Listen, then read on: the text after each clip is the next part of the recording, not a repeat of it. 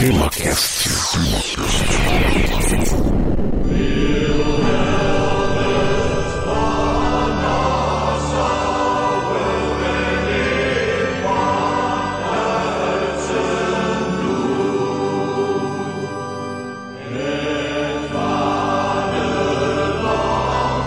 Muito bem, meus amigos, está começando mais um Tema Cast. Aqui é Francisco Seixas e participarão desse episódio, olha só quem, o Igor Alcântara. Olá, TemaCasters, e finalmente eu voltei das minhas longas férias para importunar vocês mais um pouquinho com a minha presença. Olha só, e depois de muito tempo, esse sacana, este pilantra está aqui novamente, que é o Matheus, o professor barbado que dizem por aí que já raspou a barba há muito tempo. Obrigado por aceitar o convite, seja muito bem-vindo, Matheus. Ah, que isso, Seixas. Aqui é Matheus, professor barbado de Curitiba, Paraná. E é isso aí, cara. Pô, tava com saudade de aparecer por aqui nos temas caches de história, né, cara? Pô, bateu uma saudade que eu apareci por aqui, brotei do chão.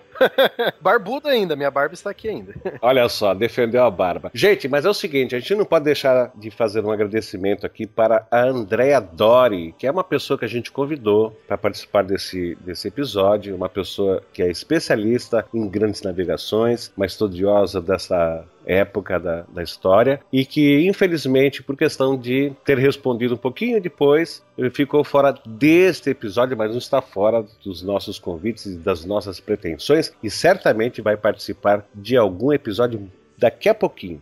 Gente, este é o TemaCast número 36 e hoje nós iremos falar sobre a história do Brasil de um dos mais importantes acontecimentos do Brasil colônia, que são as invasões holandesas. E olha só, para entendê-las melhor, do porquê delas terem ocorrido, falaremos também da tal da União Ibérica. Cast vai começar agora, sem delongas, sem demoras, mas convidamos todos a ouvir a leitura de e-mails, comentários e recadinhos logo após o episódio.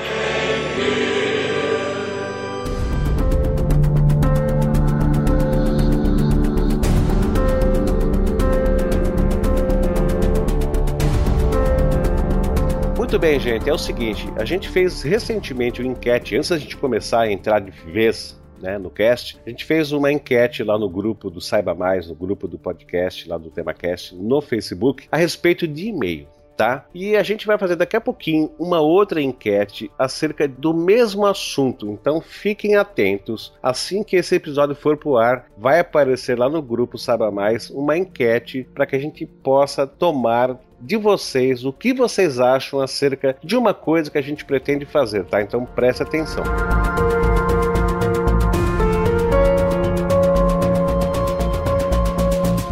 Para contextualizarmos o período ao qual nos referimos, se faz necessário dizer que o Nordeste brasileiro era o maior produtor mundial de açúcar no século 17, sendo o Brasil, na época colônia, era obrigado pelo Pacto Colonial a vender todo o açúcar produzido para Portugal. Portugal, por sua vez, não vendia o açúcar diretamente para os consumidores, e sim vendia o mesmo para a Holanda, que fazia a distribuição do produto por toda a Europa. Muito bem, depois desse breve resumo, onde pode-se ver que Portugal ganhava sendo colonizador e atravessador, e a Holanda também ganhava tendo o monopólio de distribuição do açúcar, porque a Holanda viria invadir o Brasil? Esta é a pergunta que fazemos. É isso que vamos aprender neste episódio de hoje. Vale é, lembrar também, né, que além dessa relação comercial, Portugal e Holanda tinham uma relação de amizade também, né? Que é uma coisa bem interessante que nós vamos ver no, pra, mais para frente, né? Essa relação de amizade aí. Exato. E o Igor, o que nós temos que falar a respeito dos Países Baixos? Eles eram baixos porque todo mundo tinha o quê? 1,30m, 1,40m de altura? Então, Francisco, é, não, é por esse, não é por esse motivo, não. É, vamos falar um pouquinho né, dos Países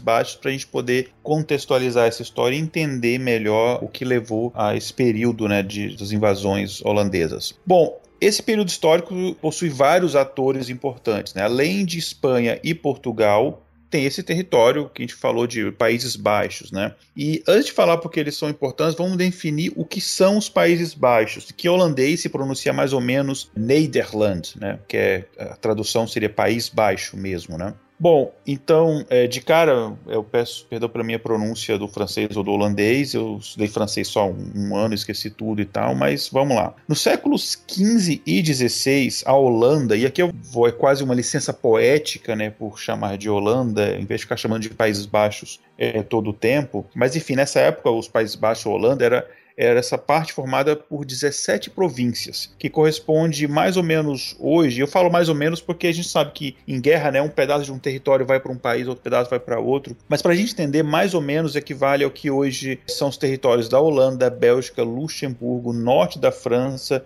região lá de, de Calais, né, é importante lá para a Segunda Guerra Mundial, uma porção pequena do oeste da Alemanha, então tudo isso, essa região ali era dividida em 17 províncias. Uma dessas províncias era chamada de de Holanda e que depois acabou virando para muitos países né, uma, uma espécie de sinônimo daquela região inteira. É interessante a gente falar isso também, que o Igor falou que Holanda, na verdade, é o nome de uma das 17 províncias, né? Porque eu tenho alguns amigos que moram na, na Holanda, né, em, em Netherlands, ou nos Países Baixos, quando eu falei que o nome do país deles era Holanda, eles falaram: não, Holanda aqui é uma província, né? Então é legal a gente destacar isso. Para os holandeses, Holanda não é o nome do país deles, né? É legal destacar. E acho que na, na maioria dos, dos idiomas é, país, é, é, Países Baixos mesmo, né? Como, por exemplo, em inglês, né? É, é Netherlands, é, mas enfim, em português acabou ficando isso daí. É, bom, essas províncias eram territórios do Sacro Império Romano Germânico, né? Ou vamos chamar só de Sacro Império para facilitar. A maior parte do Sacro Império é o que hoje a gente conhece como Alemanha, né? Ou o povo alemão, né? É, se a gente englobar aí também, por exemplo, a Áustria e parte da Suíça. Mas no seu auge, né, o Sacro Império, ele correspondia a outros territórios, como por exemplo a Áustria, Suíça, República Tcheca, Liechtenstein, Eslovênia, norte da Itália, parte da França, parte da Polônia, é, e ele tem esse nome porque ele foi, digamos, uma continuação natural do antigo Império Romano do Ocidente. Né? E é até engraçado a gente falar que tem uma piadinha que os historiadores falam que o sacro é santo, né? O Santo Império Romano não era nem santo, nem império e nem romano, né? É uma piadinha que a maioria dos professores de história fala. Como o Estado Islâmico hoje, né? Mais ou menos. Mas espera um pouquinho, Igor. Explica pra gente aí por que começamos a falar da Espanha, né? E de Portugal e agora já estamos falando do Império Romano e, e da Alemanha ou futura Alemanha. Vamos lá, explica aí pra gente. Pois é, a gente não quer deixar vocês confusos, são muitos atores nesse processo, mas eu não fugi do tema, fica aí com a gente que a gente vai entender por que, que a gente está agora falando do, do Sacro Império. Bom, o imperador do Sacro Império de 1519 a 1556 era Carlos V, que pertencia à famosa casa dos Habsburgos, né? que era a casa lá do, do é, da família real da Áustria. Né? E eu não vou entrar aqui muito em detalhes para a coisa não ficar ainda mais complicada, mas essa família governava boa parte dos reinos da Europa nesse período e foi assim até começo do século XX até ali, mais ou menos ali pela, pela Primeira Guerra Mundial, fim da Primeira Guerra Mundial, depois é que essa família acabou perdendo o poder. Mas enfim, durante alguns séculos eles foram das famílias mais influentes na Europa. Cara, fala mais aí pra gente, Igor. Explica aí pra gente, como assim? Então, como as famílias reais, elas casavam muito entre si, né? Você tinha, é, até por uma questão de acordos diplomáticos, você tinha o príncipe de um país que casava com a princesa do outro país e vice-versa, né? Aconteceu aconteceu uma, uma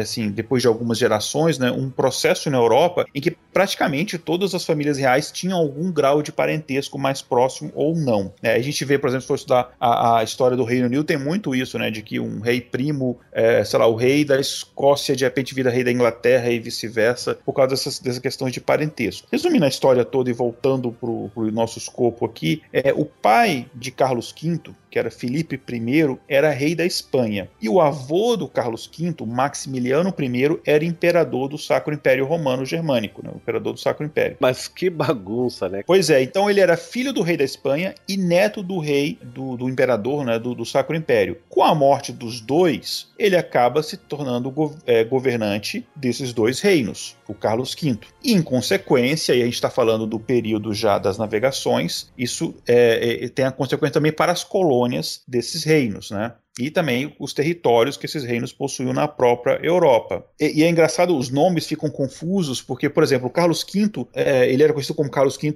como imperador do Sacro Império, mas na Espanha, como rei da Espanha, era Carlos I. Pois é, mas a gente tem um exemplo desse na nossa história aqui do Brasil, como, por exemplo, Dom Pedro I aqui no Brasil, que em Portugal era Dom Pedro IV, né? Exatamente. Bom, um dia, né, como todos, né, Carlos morreu, eu já estou íntimo dele, né, Carlos, é, ele morreu e quem herdou tudo, incluindo as 17 províncias lá dos Países Baixos, foi Felipe II. Guarda bem esse nome aí que o Francisco daqui a pouco vai falar um pouquinho mais dele. E aí o Felipe II assumiu o trono em 1556, ainda dois anos antes do pai dele morrer, que o pai dele abdicou do trono da Espanha para ele assumir, que o, o é, enfim, o interesse do Felipe era mais naquela região, né, era, era mais a coroa espanhola, e o pai dele, o, o interesse mais era na parte, enfim, mais da germânica ali, né, do Império Germânico. Bom, nessa época estavam florescendo na Europa movimentos religiosos né, ligados à reforma protestante. A gente viu alguns é, anos antes, Lutero publicou as suas 95 teses na em 1517. Né, isso influenciou diversos pensadores na Europa inteira. Um deles, em 1536, foi Calvino, e que Calvino publicou a instituição da religião cristã, dando origem ao movimento calvinista que depois originou o que a gente hoje conhece como as igrejas reformadas. Mas a gente está só adicionando mais salada nisso, né? Parece que eu estou fugindo do tema, mas vocês vão entender onde a gente quer chegar. Então teve o Lutero na Alemanha, teve o Calvino na Suíça e também teve na Inglaterra o protestantismo ligado à, à, igreja anglicana, né? Então tudo isso era um movimento de protestantes contra a igreja católica padrão. E o engraçado, né? engraçado até citar, você falou da igreja anglicana na Inglaterra, que foi também na mesma época, mesmo século. O engraçado é que o calvinismo e o luteranismo eles surgiram de é, religiosos da igreja católica que não estavam gostando da situação da igreja católica, mas o anglicanismo foi uma briga entre o rei da Inglaterra, né, o Henrique VIII da casa Tudor e o Papa. O Papa não queria que ele se divorciasse. E o rei falou. Ah, é? Então eu vou fazer minha própria igreja e eu vou me autodivorciar. Aí começou a igreja anglicana.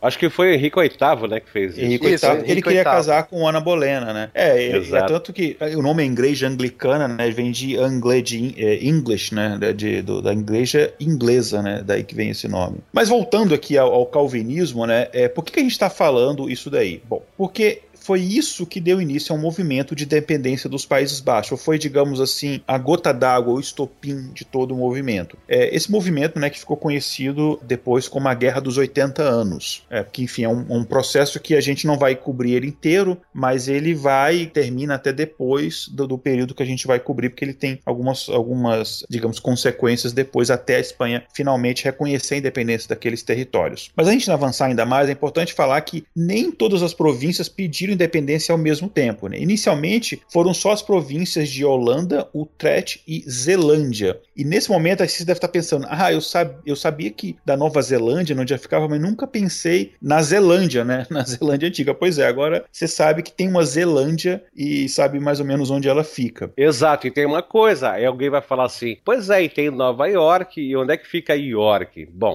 gente, isso aqui é um adendo assim de improviso. York é uma cidade da Inglaterra, existe essa York, mas a Nova York não tem nada a ver com essa York. A Nova York é porque existia um conde inglês, o conde de York, que doou as terras que hoje é Nova York para o primo ou irmão dele, e esse primo que recebeu a doação, o presente e tal, é que botou o nome de Nova York. Então, Nova York não é porque existe uma cidade York, que de fato existe, é porque um conde de York inglês doou doou para o primo ou irmão dele as terras que hoje é Nova York. Mas vamos adiante.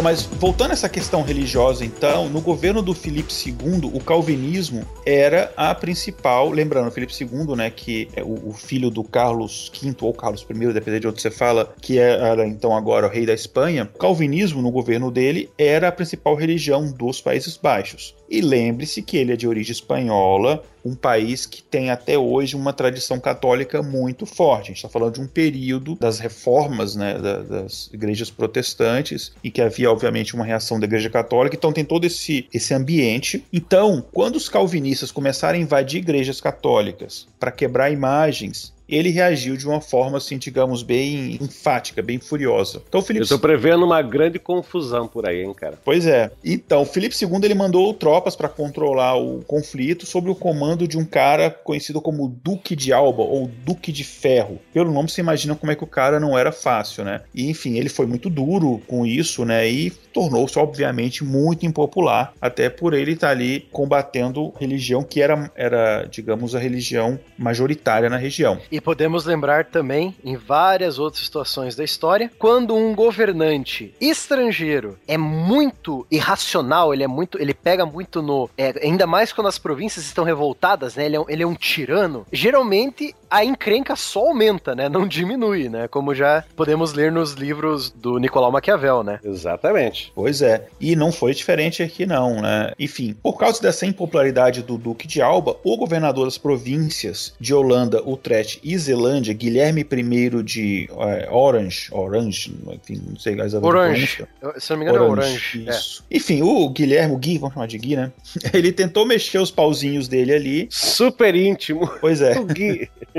ele tentou mexer os pauzinhos dele ali para afastar o Duque, da, o Duque de Alba daquela região. Né? O Felipe II, já que ele que mandou o Duque lá, era o homem de confiança dele, encarou isso como um ato de traição para prender o, o, Guilherme. Inclusive, um adendo aqui: o Guilherme I sempre disse que não era a intenção dele trair o rei de Espanha, tanto que está até hoje no hino da, da, dos Países Baixos essa frase que nós sempre, sempre fomos fiéis ao rei da Espanha. Tem essa frase, engraçado, né? Essa frase no hino dos Países Baixos. Mas enfim, é, fecha o parênteses aqui. Ele encarou isso como uma traição, mandou prender o Guilherme, que precisou fugir, né? E, além disso, o Felipe II puniu as províncias com aumento de impostos. A gente sabe que quando você está dominando um determinado um outro território e você pune esse território com aumento de impostos, normalmente aquilo acaba levando a um movimento de dependência, né? Aqui nos Estados Unidos, por exemplo, foi mais ou menos isso que aconteceu, resumidamente. E, enfim, com esse aumento dos impostos, ele tá, também excluiu os nobres da região do governo, né? E aí instituiu o catolicismo como religião oficial das províncias. Então ele atacou na questão política, ele atacou na questão religiosa e na questão financeira. Então ele se tornou impopular nesses três aspectos aí. E obviamente, os nobres da região não deixaram isso barato, eles começaram a conspirar sob o governo do Guilherme I, que voltou ali às escondidas no governo, digamos, clandestino, e conspiraram para criar o que eles chamaram de a República das Sete Províncias Unidas dos Países Baixos, que reunia aquelas três repúblicas iniciais que a gente citou, mais outras que se juntaram depois, né? E aí eles criaram esse país país que se declarou independente, que obviamente a Espanha não aceitou a independência, e aí começou uma guerra entre esses países. Né? Isso foi em, só para a gente se situar na linha do tempo, isso foi em 1581. E daí deu origem a esse país que, enfim, com algumas alterações depois no território, é o que a gente conhece hoje como os Países Baixos ou Holanda, né? Holanda para nós, é, língua portuguesa. Bom, as províncias, então, essas províncias pediram ajuda à França e à Inglaterra, que eram naturais inimigos inimigos da Espanha. E os dois, obviamente, negaram, falaram: isso daí é uma confusão de vocês, a gente não tem nada a ver com isso. É, nessa época, imagina assim, que também estava acontecendo essas navegações e essa, essas disputas pelas colônias, tanto na América quanto na Ásia e África. Então, principalmente a América, né, para esse, esses desses países que a gente está falando aqui, principalmente na América. Então, esses países já estavam envolvidos em vários conflitos ali entre eles, não queriam, a princípio, se envolver em mais um conflito. Mas a Inglaterra Né, com a rainha Elizabeth I, viu aquilo como uma oportunidade de enfraquecer a Espanha, né? Inglaterra e Espanha disputavam também colônias ali na América. E, enfim, tem toda aquela questão da pirataria e tal, mas isso já é um outro assunto que a gente pode fazer em outro cast. Mas aí, em 1585, a Inglaterra acabou realmente oficialmente apoiando os rebeldes, né, da República das Sete Províncias. E, enfim, o Guilherme ele, ele, acabou morrendo, né? Mas mesmo assim, esse conflito com a ajuda da Inglaterra ele acabou evoluindo. É, e a Espanha estava nesse período entrou e também em guerra com a França. Não tinha como ter é, manter essas diversas frentes de batalha. E aí, em 1595, com essa guerra que a França acabou declarando com a Espanha, os espanhóis são é, obrigados a, enfim, a escolher a frente, é, uma, é, ceder, né, para escolher a frente de batalha em que eles iam se dedicar mais, e acabaram cedendo e esses países acabaram se tornando independentes. A Espanha ainda não reconhecia mas ela é, parou de, de, de, atacar. A guerra entre a Espanha e os Países Baixos deu uma esfriada. E, quer saber uma coisa, uma coisa interessante também? A França, a gente pode perceber nesse, ainda nesse mundo, nesse mundo moderno, o que vai movimentar muitas guerras na Europa vai ser a religião. Você vai ter um background religioso. Só que tem uma coisa interessante. A Inglaterra ajudar as sete províncias unidas faz até sentido, porque a Inglaterra anglicana, as sete províncias unidas calvinistas, né? É, então você tem aí uma união de protestantes contra um, um inimigo católico. Mas aí você vem, vem a França nesse barco. E olha só o detalhe: tanto França quanto Espanha são católicas. Então a França, ela meio que vai iniciar, entre aspas, né, esse movimento de que o, agora os países não estão indo mais por religião para as guerras, mas sim por interesses próprios, ou econômicos, ou sociais, ou para enfraquecer um inimigo no futuro, né? Então é uma coisa bem interessante de citar aí. A, a mesma França que estava ajudando os protestantes holandeses é uma França católica lutando contra uma Espanha católica também, né? Exato. Mas antes da gente seguir adiante aqui, Igor, eu vou te perguntar o seguinte: chegou uma hora que o Guilherme morreu, né? Quando ele morreu, quem que assumiu o comando do país? Pois é, quem assumiu foi o filho dele, um cara que, enfim, a gente vai falar bastante hoje, que é o Maurício de Nassau. Guardem esse nome. Esse cara é muito importante para a segunda fase, vamos dizer assim, do que a gente está discutindo, que vai ser as invasões holandesas.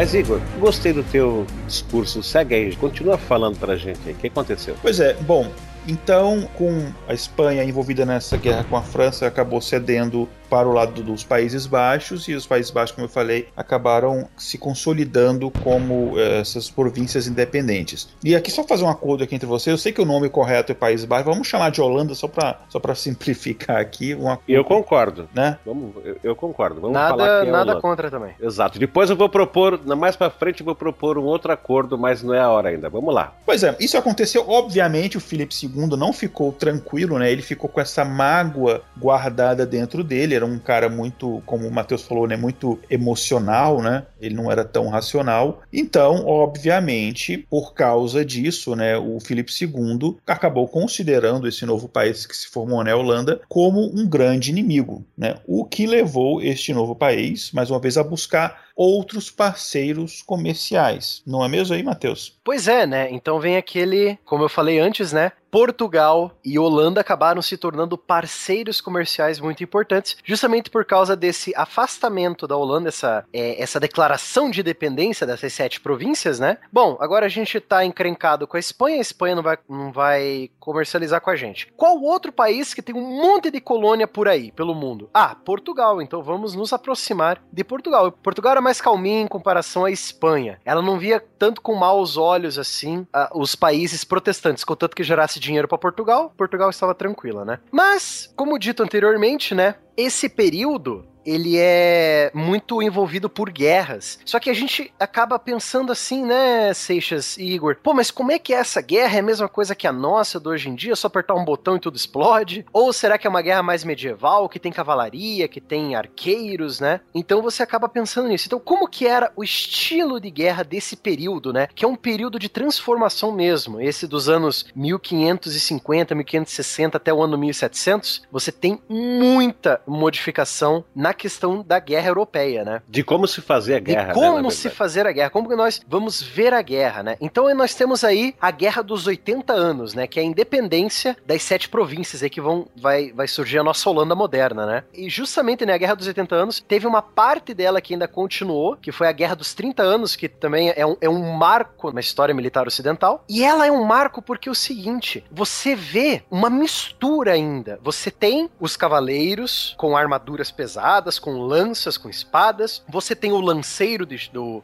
também conhecido como alabardeiro, né? O lanceiro, que é o cara da infantaria que carrega uma lança grande para combater justamente a cavalaria. Mas você tem essa coisa de guerra medieval, porém você tem uma arma muito bem conhecida que é o canhão. Nós já temos canhões e nós temos as primeiras armas funcionais mesmo, de, de é, é, fabricadas quase em, em série, né? Que são os arcabuzes, que são as primeiras armas é, funcionais de verdade de armas de fogo como nós conhecemos hoje, né? Esse período é conhecido como o período do pique e tiro. O pique ou pike em, em inglês, né, que é o, é o, nome daquela lança muito grande que a infantaria carregava para atrapalhar a cavalaria inimiga, né, a cavalaria pesada. Tenta imaginar o filme do Coração Valente quando eles pegam aquelas grandes lanças de madeira, sabe, Seixas? Exato. É. Aí, e você tem o tiro, né, que são as armas de fogo, você tem um novo tipo de infantaria, você tem o arcabuzeiro, que vai se transformar no mosqueteiro, né? Que carrega o mosquete. O arcabuzeiro carrega o arcabuz, que é uma arma que é, deu origem ao mosquete, né? Então você tem essa coisa aí da tática medieval se misturando a uma tática mais moderna, de linhas de tiro, com canhões, etc, né? Então, era mais ou menos assim. O pessoal com a lança, os piqueiros, né, ou alabardeiros, eles e os arcabuzeiros, que era o pessoal com a arma de fogo, eles faziam meio que uma dança sincronizada em campo de batalha. Então você veria uma linha grande com vários arcabuzeiros apontando suas armas. Quando eles atiravam, eles precisavam recarregar, era uma arma muito difícil de carregar. Um, um, soldado bem treinado dava três tiros por minuto com aquela arma. Aí beleza, aí você tem esses, esses caras com as armas de fogo totalmente desprotegidos. O que, que o inimigo vai fazer? Vai mandar a cavalaria pesada para cima. O que acontece? Atrás da linha dos atiradores, dos arcabuzeiros, você tem os piqueiros, você tem o pessoal com a lança. Esse pessoal. Os, cara, os caras que tinham as lanças eh, longas, imensas. Né? Isso, exatamente. É, esse, que, o que, que esses caras fariam? Eles avançariam a linha e protegeriam os arcabuzeiros enquanto estes recarregam. Então você tem essa dança sincronizada. Ah, manda os arcabuzeiros, eles avançam, atiram, manda os lanceiros. Os lanceiros avançam e protegem os arcabuzeiros, né? Isso vai se modificando até que o momento que não existe mais o lanceiro. Você vai ter uma infantaria só, que é a infantaria carregando a arma de fogo. Que a arma de fogo vai se desenvolvendo ao longo dos tempos. Mas nessa época aqui ainda das invasões holandesas, da guerra de independência da Holanda, nós ainda temos esse estilo de luta, essa mistura do moderno com o antigo, né? Sim, que é mais ou menos um período de transição, né? Isso. Entre a guerra medieval, a guerra antiga uhum com a guerra mais moderna que tinha armas de fogo. E mais moderna também, seja por outro motivo também. Nós vamos ver aqui, nesse período, o surgimento da profissão soldado. Na Idade Média, você não tinha o soldado profissional. Você tinha os camponeses para fazer bucha de canhão, né? Os caras que você manda na frente para morrer. E você tem a cavalaria pesada, que eram poucos em campo de batalha, porque cavaleiros eram muito caros, né? Mas agora uhum. não. Agora você vai ter a, o soldado profissional. Você vai ter um cara pago 24 horas por dia sete dias por semana para ser soldado daquele país. Então você vai ver esse surgimento, surgimento do soldado que nós conhecemos hoje também. Ah, cara, muito legal, Matheus. Bom, mas nós ainda vamos fazer uma série de episódios sobre as grandes navegações e o início da colonização no Brasil. Mas enquanto esse dia não chega, vamos aqui a alguns detalhes. Matheus Barbudão, dá uma explanadinha aqui pra gente sobre como eram as relações entre Holanda e Portugal antes da tal União Ibérica. Então, Seixas, a princípio, como dito anteriormente, Holanda estava meio que sozinha. Holanda ela é um país com uma força naval muito grande e ela precisava de parceiros com, lógico, a maioria, do, a maioria das, das nações, as quatro principais nações da, da Europa, Inglaterra, França, Espanha e Portugal, eles já tinham suas colônias e a Holanda estava aí despertando um novo país, só que sem muitas colônias. Qual que é o trabalho da Holanda? É fazer transporte de produtos. Como ela não pode mais transportar produtos espanhóis, porque, lógico, os espanhóis são os inimigos mortais da Holanda agora, ela vai chegar para os portugueses e falar: seguinte, tem um acordo comercial com vocês. Vocês trazem o que as suas colônias estão produzindo para Portugal e eu redistribuo. Então, ou seja, a Holanda vai ser a distribuidora limitada da Europa, né? Ela vai distribuir os produtos. Sim, para o consumidor final. Exatamente. Assim. Ela vai ser o cara que e vai ganhar dinheiro para cacete muito, muito. Ela vai ser o cara que transporta as verduras e legumes da horta original para o nosso supermercado, né? Esse vai ser o trabalho da Holanda. Então, a princípio, os portugueses não encontraram muito, muitos metais preciosos no Brasil, né? Como nós sabemos. Isso forçou a Portugal a fazer: bom, eu tenho essa imensa dessa colônia chamada Brasil, né? O que, que eu vou fazer com tanta terra? Aí ele vai ver o clima é propício, é um clima tropical, as terras, principalmente no Nordeste brasileiro, são boas para plantar cana-de-açúcar. E na época, meu amigo, o açúcar era tão bom quanto ter uma mina de ouro na colônia. Putz, que pariu, imagina, né? Uhum. Eu, fico, eu fico imaginando, né? Vamos lá. Uma coisa tão comum, né, Seixas? Ter um valor Hoje, de. né? É, hoje, uma coisa tão comum ter um valor de ouro, né? Na época, Exato. sim, né? Porque os europeus adoravam especiarias, né? Os europeus conheciam já esse produto, né? O açúcar, desde o século XIII, ou seja, desde a Alta Idade Média. Mas era um produto muito caro e chegava em poucas quantidades do Oriente, né? Agora, com as descobertas da América e a expansão das colônias pelas grandes navegações, né? Portugal e Espanha resolveram eles mesmos plantarem esse produto. Os espanhóis na América e os portugueses, é, os espanhóis na América, é, você imagina que é a América toda, né? Os espanhóis começaram a plantar principalmente na ilha de Cuba e Hispaniola, onde hoje é a República Dominicana e o Haiti, né? E Portugal começou a praticar Portugal sendo o primeiro país, né, ah, antes mesmo até da Espanha, a praticar o cultivo da cana-de-açúcar em suas ilhas, no meio do caminho entre Portugal e as Américas, né? Ilha dos Açores, da Madeira, Cabo Verde e nas suas colônias na África, como em Angola e Moçambique. Então Portugal já estava pegando uma prática já de como cultivar o açúcar, né? Pegando a malandragem É. da coisa. Com a chegada do. Com, na verdade, não é mais descoberta, né, Seixas? É o achamento do Brasil, porque é, é engraçado, mas é, é- é fato. O Brasil não foi descoberto, ele foi achado. Sim, já que Colombo chegou em 1492 e, e Cabral chegou em 1500, Sim, como é que. Os, o- como é eh, os- os europeus já tinham ideia. Bom, se o Colombo chegou aqui, onde hoje é Cuba, então deve ter terra pra cima e terra pra baixo, né? Então Exato. vamos provar essa teoria. Então, eh, os portugueses eram bons navegadores, não tinha como o Pedro Álvares Cabral perder a rota para as Índias, entendeu? Falou, opa, chegamos aqui sem querer, né? Não, ele foi lá de propósito, né? Cara, tu tá sendo um subversivo, cara. Não é assim. ele,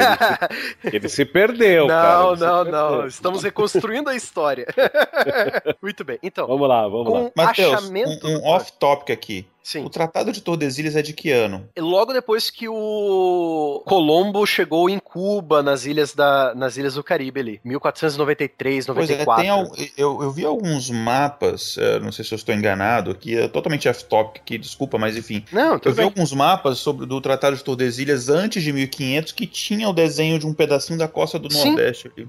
Sabe por quê? E- Porque e tem um- descobriram, é, ah, acidentalmente, não sabíamos que tinha aqui, achamos esta ilha, né? Sim, Bom, o Tratado de Tordesilhas é de 7 de junho de 1494. isso. Então, Então. seis anos antes. É que teve um cara chamado Américo Vespúcio, que por sinal é o cara que deu o nome ao continente americano, né? O continente americano se chama América por causa do Américo Vespúcio. E esse cara foi genial. Ele pegou a partir da- das terras que o Colombo achou, ele falou: hum, vamos pra cima. Aí ele ia, ele mapeou todo o Golfo do México, até a Flórida. Aí tá, beleza, vamos para baixo agora. Aí ele mapeou a costa da Colômbia, na Venezuela e chegou sim ao norte do Brasil. Mas antes dele terminar o mapeamento, ele acabou morrendo na viagem. Isso em 1498, dois anos antes do Cabral sair de Portugal. Descobriu o Brasil. É, descobriu aqui, ó, uma ova.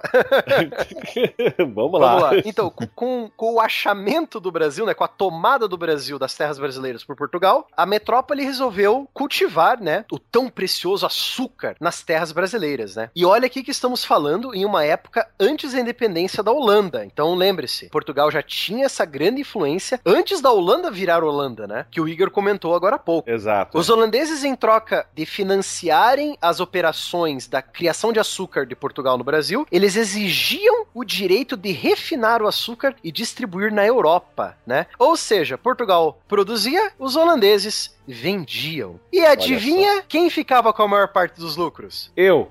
É, eu gostaria também, né, Igor?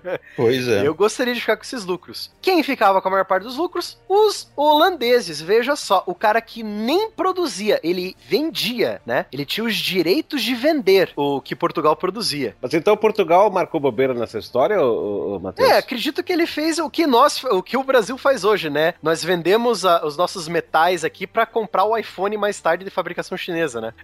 Pô, rapaz, não faz isso, não faz isso. Muito bem. Então, as empresas holandesas ganharam muito, né? Mas Portugal fez errado? Na verdade, não, né? Eles não tinham muita escolha. Portugal era um país pequeno. Na verdade, Portugal era um pouco maior só do que o território holandês atual. Um pouco só. Mas Portugal está entre os países menores da Europa, né? Se eu não me engano, cabiam quatro Portugais na Espanha, cinco Portugais na França, né? Acho que, olha, acho que cabe uns 10 Portugais na Espanha, cara. É uma É. nesguinha. É, é uma. nesguinha. É, assim. É uma apêndice da Espanha. Exatamente. Eles não tinham muita escolha. Portugal era um país muito pequeno e àquela altura tinha cerca de 100 colônias espalhadas pela América, África e Ásia. Manter tudo isso e continuar as navegações era muito caro, então as coisas são caras. Você pagar o navegador para ir lá, você pagar colonos para eles ter, para eles começarem uma vida numa colônia nova, né? Você pagar o transporte dessas pessoas, tudo é caro. É tipo pagar o frete quando você faz mudança, né? Hoje em dia. Você tem um preço. E tudo isso é muito era, era caro na época. E se você de- eh, deixasse terras sem ocupar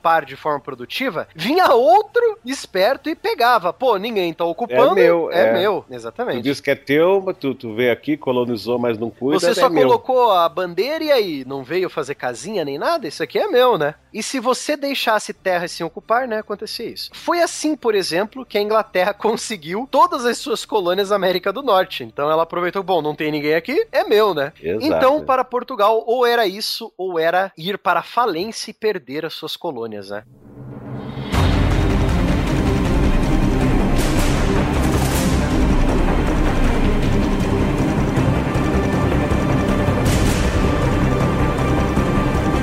Pois é, mas então em 1532 foi criado o primeiro engenho no Brasil. Isso foi em Pernambuco, sob a administração do Tiago Mir. Opa, peraí. Não, não. Sob a administração de Martim Afonso de Souza.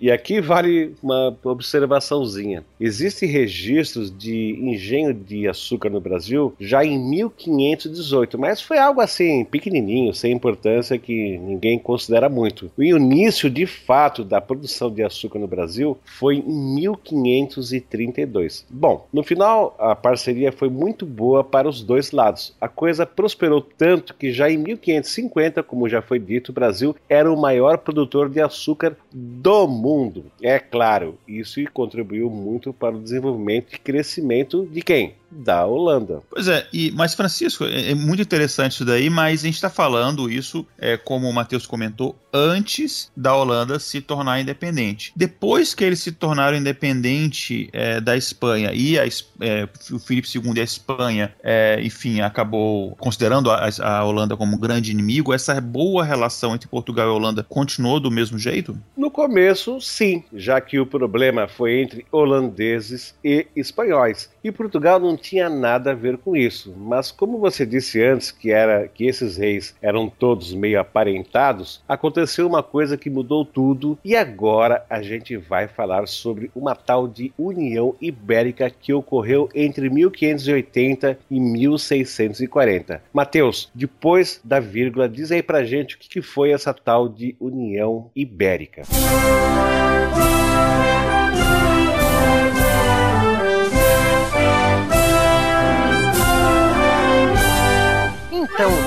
Aí começa a encrenca internacional, né? Que é uma encrenca internacional isso aqui. Então imagine só, você tem essa chamada União Ibérica, o nome por causa da Península Ibérica, onde estava Portugal e Espanha, né? Pois imagine só, você teve a morte do rei de Portugal. Ah, mas aí você vai perguntar pra mim, né, Seixas? Pô, mas rei morrer nessa época é comum, não é? Sim, era bem Só comum. que aí tem um problema. O, proble o problema é que quando os reis morrem sem herdeiros, aí o bicho pega, meu cara. E quem era o rei de Portugal nessa Na época? época era o Dom Sebastião da dinastia de Avis. Então eles governavam Portugal desde 1300 e lá vai bolinha, que agora eu não me lembro a data da dinastia. E esse Se- Sebastião morreu em que ano? Ele morreu em 1578. E aí ele morreu, não foi o Aécio que assumiu então? Não, não, não foi o AS que assumiu. Olha só a encrenca, né? Dom Sebastião estava em guerra contra tribos na África. Ele ainda estava naquela ideia das cruzadas, né? Ele estava enfrentando os, os infiéis, não sei o quê. E ele acabou morrendo. Sim, bem, bem retardatário, porque as É, já tinham exato, terminado há né? muito tempo. Exato. né? Mas é aquela luta religiosa. Aquela né? luta Ele- religiosa contra os muçulmanos na África, exatamente. Exato. Agora, na batalha de Alcácer Kibir, no norte da África, para dominar a região ali do norte da África, né? Agora, olha só que interessante. Não se sabe se Dom Sebastião morreu ou não, porque nunca acharam o corpo dele. Sim, exatamente. Fora isso, isso é um adendo, né? Dom Sebastião não tinha nenhum filho para deixar Sim, como herdeiro. Ele morreu aos 24, 20 e poucos Isso, ele morreu aos idade, né? 24 anos de idade. E o primo dele, não lembro se era primo de segundo grau, sei lá, era o rei da Espanha. Então, aí vem o Felipe II e fala: opa, meu primo morreu,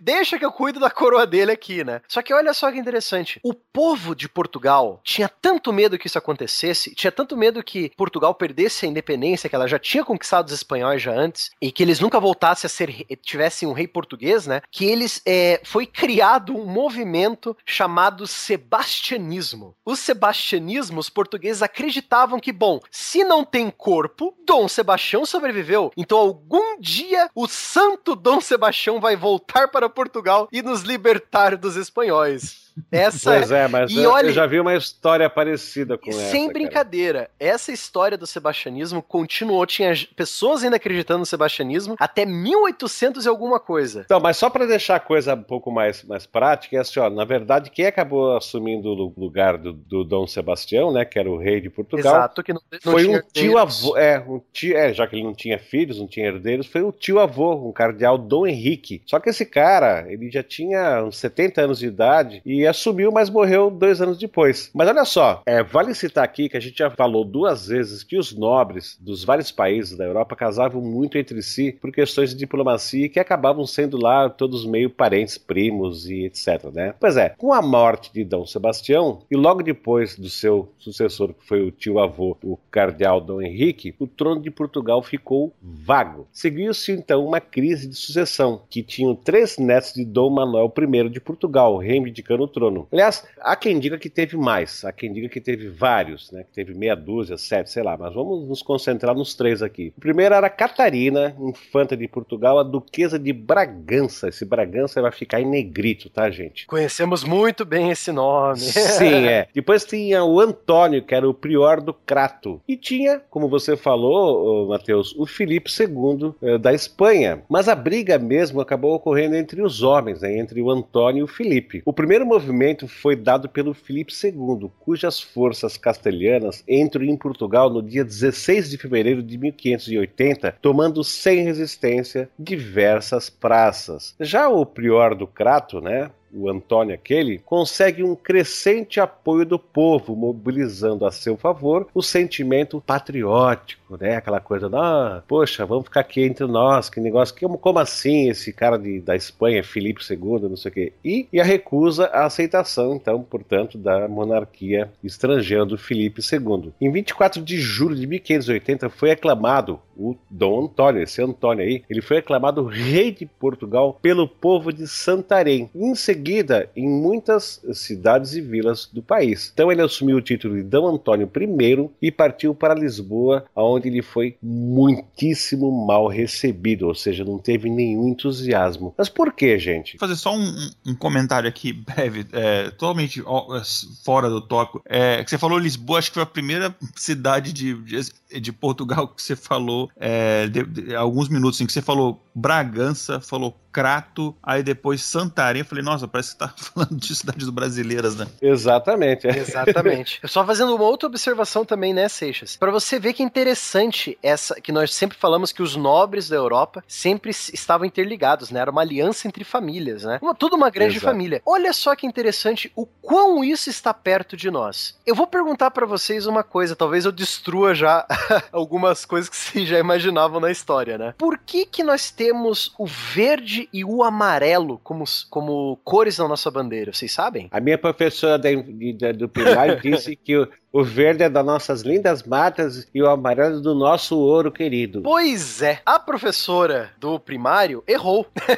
Na verdade, assim, a bandeira imperial brasileira já tinha o losango amarelo e o quadrado é, verde, correto? Uhum. Né? Só que aí tinha o escudo da família real. O, o que, que é o verde e o amarelo, então? O verde é a cor da família Bragança. E o amarelo, olhem só, pasmem, o amarelo é a cor, é uma das cores da família Habsburgo, que é a família do nosso querido Felipe II aí, que está invadindo Portugal agora, né? Nossa, cara. Olha mas que, confusão. confusão. Então, até hoje, nós temos na nossa bandeira, como Brasil República, as cores de uma das famílias reais mais antigas e prósperas da Europa medieval e moderna, né? Vamos adiante então? Olha só, embora o Dom Antônio fosse querido pelo povo, o povo, ó, levava ele no colo, o apoio da elite portuguesa era dado ao Felipe II da Espanha, sendo, portanto, escolhido pelo Conselho de Governadores do Reino de Portugal. O que, que era isso? Era um tipo de junta provisória é, governamentista que ficou ali governando o país até que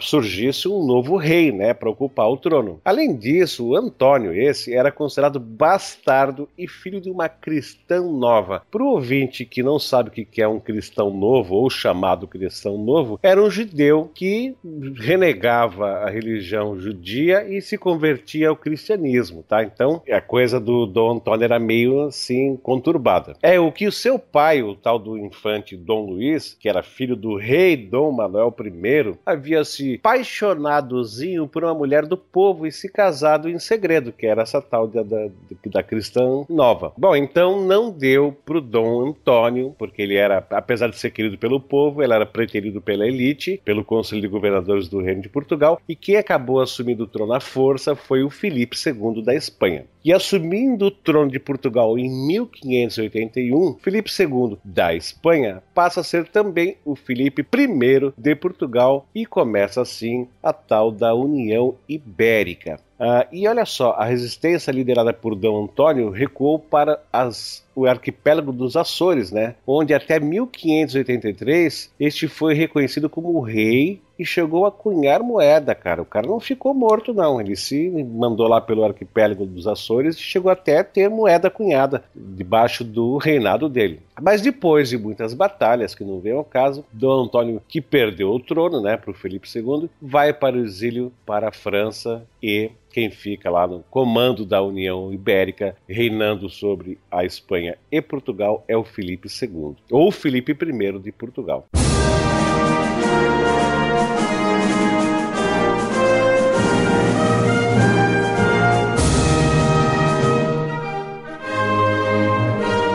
Nós temos algumas observações também sobre essa essa união, né? Essa união de coroas, união de países, né? A observação principal é essa aqui, né? Como não existe mais Portugal, Portugal faz parte da Espanha agora, Portugal é uma província da Espanha, todas as colônias portuguesas, incluindo o nosso querido Brasil, viram território espanhol. Então a linha do Tratado de Tordesilhas que dividiu o mundo entre Portugal e Espanha não divide mais nada. Por quê? Tudo é da Espanha agora, né? Ah, olha só que perigo. É, olha o perigo. Com isso, favoreceu-se a conquista de territórios pertencentes à Espanha pelos colonos portugueses. O principal documento que legaliza a expansão territorial nas Américas Portuguesas foi o Tratado de Madrid, que a gente vai ver mais tarde, é um tratado mais novo que o Tratado de Tordesilhas, né? Mas houve vários documentos que legalizavam que não agora Espanha e Portugal são um país só. Se são um país só, todas as colônias de Portugal são de da Espanha agora. Exatamente. Bom, nessa altura, o pobre dos ouvintes do TemaCast pode estar pensando assim: bom, se Portugal era parceiro comercial da Holanda e a Holanda era inimigo da Espanha e a Espanha era quem governava Portugal também, como ficaram os holandeses nessa história? Bom, eles ficaram numa situação muito difícil, já que Felipe II determinou a proibição de todo e qualquer comércio entre Portugal e Holanda, afetando assim a economia holandesa e, em consequência, impediu a independência né, da região, ou pelo menos atrapalhou a independência da região. Como a economia holandesa dependia em grande parte do açúcar, eles deram as respostas ao embargo, criando a Companhia das Índias Ocidentais, uma companhia de comércio armada. E isso ocorreu em 1621 e que acabou invadindo o Brasil. Olha só que interessante, uma companhia é uma companhia de comércio armada e privada, né? Isso que é mais interessante. Compa... É privada com apoio do governo. Sim, era, né? era uma como seria hoje uma empresa de capital misto, né? Tanto, tanto o governo holandês quanto os parceiros privados, eles investiam na Companhia das Índias Ocidentais. Só para fazer uma observação aqui, a Holanda já possuía a Companhia das Índias Orientais, formada em 1602 e a, e a, ocidental foi em 1621, e que tinha como a oriental tinha como objetivo tentar excluir os competidores europeus da importante rota comercial da Ásia. A influência e a atividade holandesa se expandiram por todo o arquipélago malaio, China, Japão, Índia, Pérsia e pelo Cabo da Boa Esperança. Pois é, né? E enfim, como o Francisco comentou, né, a invasão holandesa ao Brasil, ela se deu em duas tentativas, eles não conseguiram de primeira, né? A primeira delas aconteceu três anos depois da criação, né, dessa da West Indian Company, da Companhia das Índias Ocidentais. Vamos combinar aqui é outro tratado entre nós que a Companhia das Índias uh, Ocidentais a gente vai chamar de WIC, que é WIC. Beleza. Que, isso, ok. Que é a sigla, né, da, da, da de é, um dos eu, nomes eu concordo. que ele é, é, é, uma das, um dos nomes que era chamado em inglês, né, West Indian Company. Então a gente pode chamar de WIC. Enfim, é, três anos após a criação da companhia, em 1624, eles tentaram a primeira invasão ao Brasil. Isso foi na Bahia. Esse, essa, esse processo, essa, essa, essa guerra pela invasão durou até 1625. Só que não acabou não dando certo, né? Foi um fracasso e os holandeses foram expulsos da Bahia. Cinco anos depois, eles retornaram ao Nordeste brasileiro para uma segunda tentativa que dessa vez deu certo. Isso foi então em 1630 e eles invadem novamente o Nordeste brasileiro, mas dessa vez um pouco mais ao norte, lá em Pernambuco. E ao mesmo tempo que eles invadem então território português na América, no caso Pernambuco, eles invadem um território português na África, Angola, lá no porto de São Jorge da Mina, né? E essa ocupação, no caso lá, dura até 1654. E olha só que interessante, nessa né? essa invasão que eles fizeram, é, essas invasões, né, tanto na América quanto na África, foi um ataque que foi muito bem planejado. É que eles queriam atacar os dois lados do Atlântico. Por quê? Eles atacaram o Brasil porque eles queriam tomar posse da região produtora de açúcar, né, que era responsável por boa parte da economia da, da, da companhia da, da, da WC. Só que para produzir açúcar, naquela época utilizava-se mão de obra escrava. E então eles invadiram do outro lado o território que forneceria é, a mão de obra escrava. A gente sabe hoje que boa parte dos escravos que eram para o Brasil vieram de Angola e do Congo, né? Então eles invadiram Angola para poder conseguir essa mão de obra para a produção do açúcar do lado de cá, né, do, do Atlântico. Bom, mais um. É, a gente está falando aqui, mas é obviamente que a gente, a gente sabe que né, esse foi o, a maior tragédia é, da história da humanidade, né, a questão da escravidão. Enfim, a Holanda acabou dominando boa parte do litoral do Nordeste brasileiro, começando em Pernambuco, e depois eles foram expandindo tanto ao norte, né, indo ali para Paraíba, Rio Grande do Norte e Ceará, quanto ao sul, até ali Sergipe. Eles tentaram, em algumas oportunidades, de novo chegar até a Bahia, mas eles, enfim, nunca conseguiram invadir, é, chegar a Salvador e tomar Salvador, né? Interessante essas tentativas deles tomarem Salvador, porque na época Salvador era a capital do Brasil colônia. Então você tem essa necessidade de capturar a capital da região inimiga, né? Pois é. aquela coisa do jogo de xadrez, né? Matou o rei, acabou o jogo. Exatamente. É, mas isso eles nunca conseguiram. Pois é. Enfim, e um dos maiores destaques nesse período período da invasão foi a administração realizada pelo filho do Guilherme I, que a gente comentou é, anteriormente, o Maurício de Nassau. Ele governou essa região, né, boa parte do que hoje é o litoral do Nordeste brasileiro, entre 1637 a 1644. Mas, enfim, isso eu vou pedir para o nosso amigo aqui, o Francisco, falar um pouquinho sobre isso aí.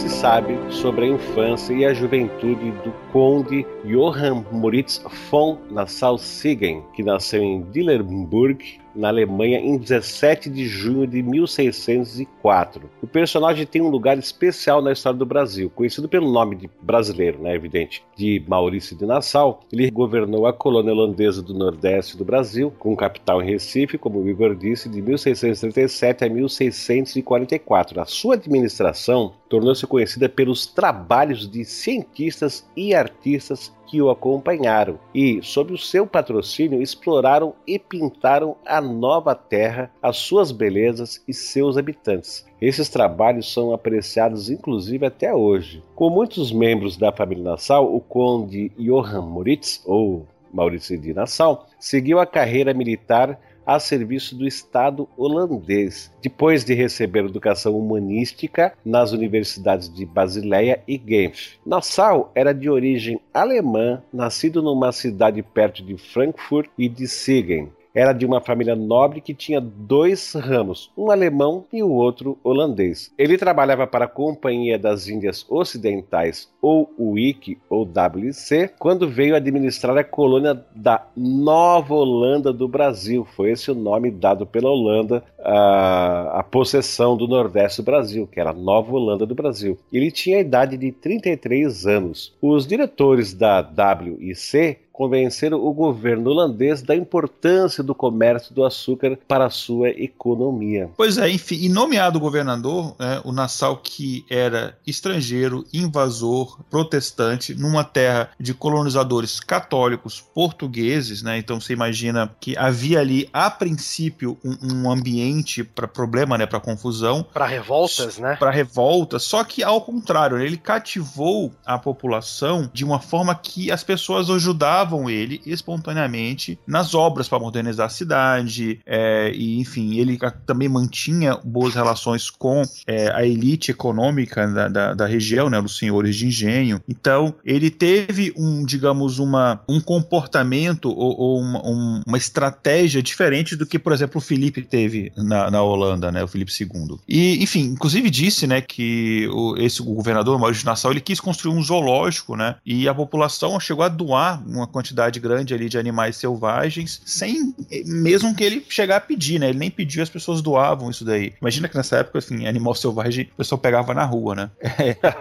Enfim, e... Bom, mas de qualquer maneira levavam até ele sem ele pedir, né? Exatamente. Enfim, e, e as realizações dele durante essa estadia no Brasil ultrapassaram em muito as atribuições normais, né, que, ele, que foram dados a ele como governador. E ao contrário, né, do, do costume da época, né, nas colônias, ele recusou-se a explorar aquela colônia. Só, ah, eu vou explorar todos os recursos naturais aqui em, em benefício da companhia, né, da, da, WC. Na verdade, a preocupação maior dele foi promover o bem-estar dos habitantes, preservar a terra e trazer também cultura, né? Falando sobre a área cultural, por ser um cara né, da área de humanas, ele estimulou muito a ciência, mas principalmente as artes, né? Ele construiu inclusive um observatório astronômico, criou o jardim botânico, trouxe na comitiva dele da Europa para o Brasil mestres de pintura flamenga, como Franz Post e o Albert Ecolt, além de diversos outros artistas, cientistas, com, enfim, várias pessoas é, ligadas à arte e às ciências na Europa foram convidadas a se juntar a ele nesse grande projeto que ele tinha em mente, que ele definiu como a exploração profunda e universal da Terra. Ele queria construir aqui realmente uma nova Holanda, não era um nome só da, da boca para fora, né? Olha só que interessante também. É legal destacar isso porque foi graças ao Maurício de Nassau que trouxe esses artistas para cá que nós temos hoje para estudar a história do Brasil aquelas belíssimas pinturas do Brasil colônia. Porque olha só que interessante, o Brasil é colônia de Portugal oficialmente desde 1532. A gente só vai saber como que o Brasil parecia na época só com a vinda dos holandeses, porque Portugal ela tinha medo de mostrar as belezas do Brasil, porque alguém podia vir aqui e tentar pegar dela, né? Então ela tinha proibido pintores, proibiram qualquer tipo de, eh, de agentes culturais virem para cá e pintarem o Brasil, né? Agora, depois que o Nassau veio, cara, essa enxurrada de artistas veio com ele, aí todo mundo, aí a gente vê as pinturas do Rembrandt, né? é, aí a gente vê as pinturas do Rembrandt, as pinturas do Franz Post, do Albert Ecolt, então, então foi graças ao Maurício de Nassau que nós temos fontes visuais do Brasil da da época. Isso é muito legal. Pois é, e, e, e levou isso, né? Tem esse legado para nós e levou também essas informações sobre o Brasil para a Europa, principalmente a Europa ali a, ocidental, né? Enfim, e tudo isso, né? Os tratados científicos, desenhos, tem muitos pesquisadores botânicos, por exemplo, vieram aqui catalogar plantas e animais. Foi uma é, ilustradores científicos, foi uma coisa muito interessante. E também ele promoveu a reforma e modernização de Recife, né? Que a gente conhece hoje como Recife, né? Que, enfim, era já na época a cidade que escolheu para ser a sede de administração, mas que na época era chamada de cidade Maurícia, né? Ou Mauristad, pegar no idioma holandês. Exato, mas isso foi na área é, cultural, né, Igor? Porque na área econômica ele promoveu empréstimos para a reconstrução dos engenhos, que inclusive, é, por que reconstrução dos engenhos? É que durante a, a invasão, né, houve um grande dano, né, para essas estruturas de engenhos, e ele acabou adotando uma política de empréstimo com juros muito baixos, né? Porque o objetivo dele, ele também não era assim tão idiota, né? Tão bondoso a troco de nada. Ele acabou financiando a reconstrução desses engenhos que foram estragados, né? Que foram destruídos pela invasão. Ele ofereceu dinheiro a juros baixíssimos para que pudesse retornar, retomar a produção do açúcar, que era o que a WC queria, né? Açúcar sendo produzido no território brasileiro, né? No Nordeste, para que pudesse ser comercializado. E esses empréstimos podiam ser pagos com a venda do açúcar aos holandeses, claro, né? Podia, entrava no jogo. Mas olha só, tinha um detalhe importante. Se o cara que pegou o empréstimo falhasse o pagamento, o contrato do empréstimo a juros baixos garantia o seguinte: que a WC ficaria dona do engenho. Então, é, por um lado, os juros eram baixos, mas por outro lado, era assim: ó, atrasou, não pagou, a gente toma o engenho da tua mão, a título de quitação desse empréstimo. Mas de qualquer maneira, era uma, uma iniciativa dele que promovia né, que, um progresso promovia uma modernização, uma reconstrução, uma, coisa que fazia com que a coisa, a roda girasse, tá? Já na área política, que o Nassau adotou, a gente pode destacar o tratamento de igualdade para portugueses, brasileiros e holandeses. Essa medida estratégica era necessária para que pudesse, para que os invasores, que eram os holandeses, pudessem conquistar o apoio da população local para que não houvesse prejuízo na produção do açúcar, que era o principal interesse da WC, novamente. Então o cara não era babaca, entendeu? O cara ele era um cara bem estrategista, né? Também foi implementada a tolerância religiosa e a liberdade de culto numa época em que a Europa estava se matando pela intolerância religiosa. Então ele foi muito malandro, ele foi bem esperto, ele foi um benfeitor, ele foi um cara humanista, mas ele não deu um ponto sem nó, não. Então assim, ó, aqui todo mundo pode acender vela pro santo que quiser, pode cultuar quem o Deus que achar melhor, todo mundo está livre para fazer qualquer coisa. Bom, com isso, os judeus protestantes holandeses podiam desenvolver suas práticas religiosas sem entrar em conflito com a população local, que tinha uma grande parte que era portuguesa, que estava aqui, de opção religiosa católica, aquela ferreia, né? E tudo corria na mais perfeita ordem, sem atritos religiosos. Então virou quase que uma ilha, né? Aqui no Nordeste brasileiro, sob o comando da Holanda, podia se professar qualquer fé. Até podemos dizer uma pequena ilha racionalista, né? No meio de um mundo confuso Exato. e conturbado que era a época, né? Hum. Exato. Inclusive, vale dizer que a primeira sinagoga construída da América foi construída por Maurício de Nassau, em Recife, o que atraiu muito os judeus para o Brasil, que inclusive auxiliaram muito na, na, no gerenciamento e administração dos engenhos. Os judeus vieram para o Brasil é, porque eles, eles tinham eles não tinham nenhum tipo de intolerância aqui, porque já que Maurício Nassau aceitava qualquer tipo de, de fé, né, de, de religião, e os judeus se, se mandaram para cá porque a Europa estava terrível para os judeus e para qualquer tipo de religião que não fosse a católica. Mas olha só, de qualquer maneira, o governo do Maurício de Nassau chegou ao fim. Como é que chegou ao fim? Bom, os senhores de engenho já haviam feito empréstimos com os holandeses, como a gente já disse, a fim de aumentar sua produção de açúcar. Ok, mas o preço do produto, do açúcar, caiu no mercado internacional e a WIC decidiu cobrar de uma só vez o dinheiro emprestado e com juros muito mais altos. Aí o que, que fez o Maurício Nassau? Ele falou: não, pô, pera um pouquinho. Nós temos um acordo aqui com o pessoal, isso é sacanagem. E ele falou assim: ó, bom, não vou eu tô fora dessa coisa, né? Não, não, vou fazer isso. Já tentei, inclusive, ocupar a Bahia enquanto estava aqui no governo, não deu certo, não concordo com essa coisa. E ele entrou em conflito com a Companhia das Índias Ocidentais e acabou entregando o cargo e voltou para a Europa em 1641. A sua saída estimulou a insurreição, que a gente chama de insurreição pernambucana, que foi mais ou menos assim: os donos de terras unidos aos negros e aos índios, lutaram durante nove anos para expulsar os holandeses, é, vencendo né, os holandeses em 1654. Olha só, falar mais um pouquinho do Maurício. De volta ao continente europeu, Johan Moritz, ou Maurício de Nassau, voltou ao serviço militar da Holanda e chegou a Marechal. Passou a residir em Haia, capital administrativa holandesa, onde viveu no palácio do governo, que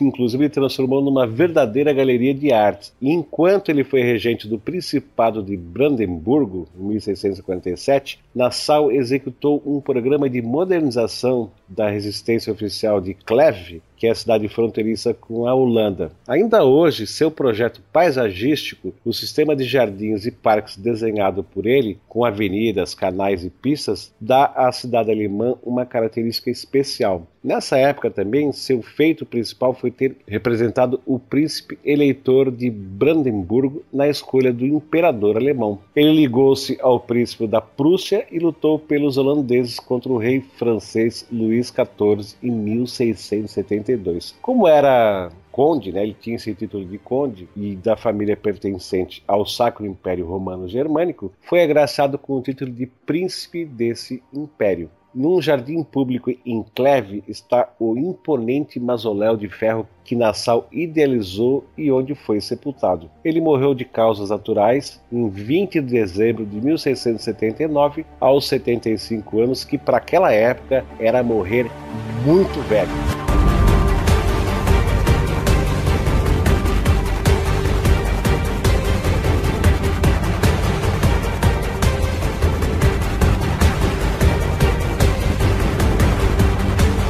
Então, além fim do nosso querido período aí do, do Maurício de Nassau, fez muito para o nosso país, né? Até mais do que os, os donos mesmo, né? Os portugueses. É, nós temos o fim justamente da União Ibérica, o fim da união entre Portugal e Espanha. Então Portugal volta a ser independente. Então como que isso acontece? Lá em 1640 inicia-se o fim da União Ibérica através de uma guerra chamada Guerra da Restauração, na qual um grupo de conspiradores da nobreza portuguesa, a mesma nobreza que anos antes tinha aceito os espanhóis como rei, aí devem ter dado para trás e falou: não, peraí. Deve ser tudo do PSDB, né? Esse pessoal que fica pulando cerca, sabe? Não, não, gostei muito, não. Vamos. vamos... Ou do PMDB. É, né? eu acho é. que o PMDB é, é melhor.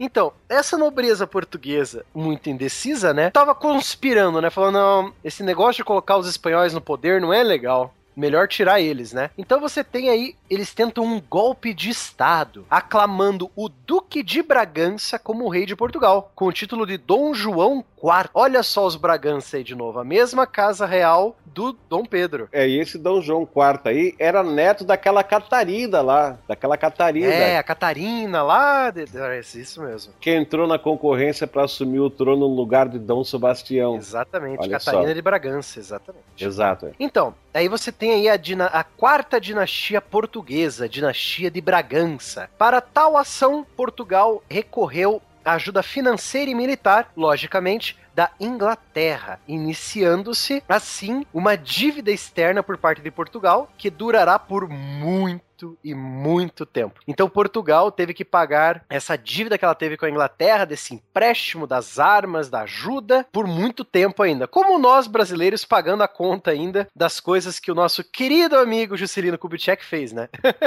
Exato. É. Dívida bem. essa que depois o Brasil acabou assumindo, né? Quem que acabou pagando essa dívida com a Inglaterra fomos Brasil, nós, né? quando o querido filho mais velho de Dom João VI, da dinastia de Bragança, né, resolveu passar para o filho filho. Muito bem. Então, é, Portugal fez esse empréstimo com a Inglaterra, só que aí temos um problema, Seixas e Igor. Como a gente já falou antes, né? Com o final da União, os holandeses não precisariam mais ficar no Brasil, correto? Porque o Brasil voltou a ser de Portugal. Então, eu pergunto para vocês, por que, que demorou tanto para se retirarem do Brasil, tendo que até fazer uma pequena guerra com Portugal dessa vez para recuperar o Nordeste, né? Essa eu vou passar pro Igor. Pois é, enfim, ainda, né, como parte dessa guerra de restauração, né, Portugal, ela precisava recuperar essas colônias que, enfim, os holandeses chegaram no, no tanto no Brasil quanto na África, mas a gente não vai abordar aqui é, a questão das, da guerra na, em Angola, mas os holandeses investiram uma boa quantia de dinheiro e eles não queriam sair daqui. E um outro, outra questão é que antes quem dominava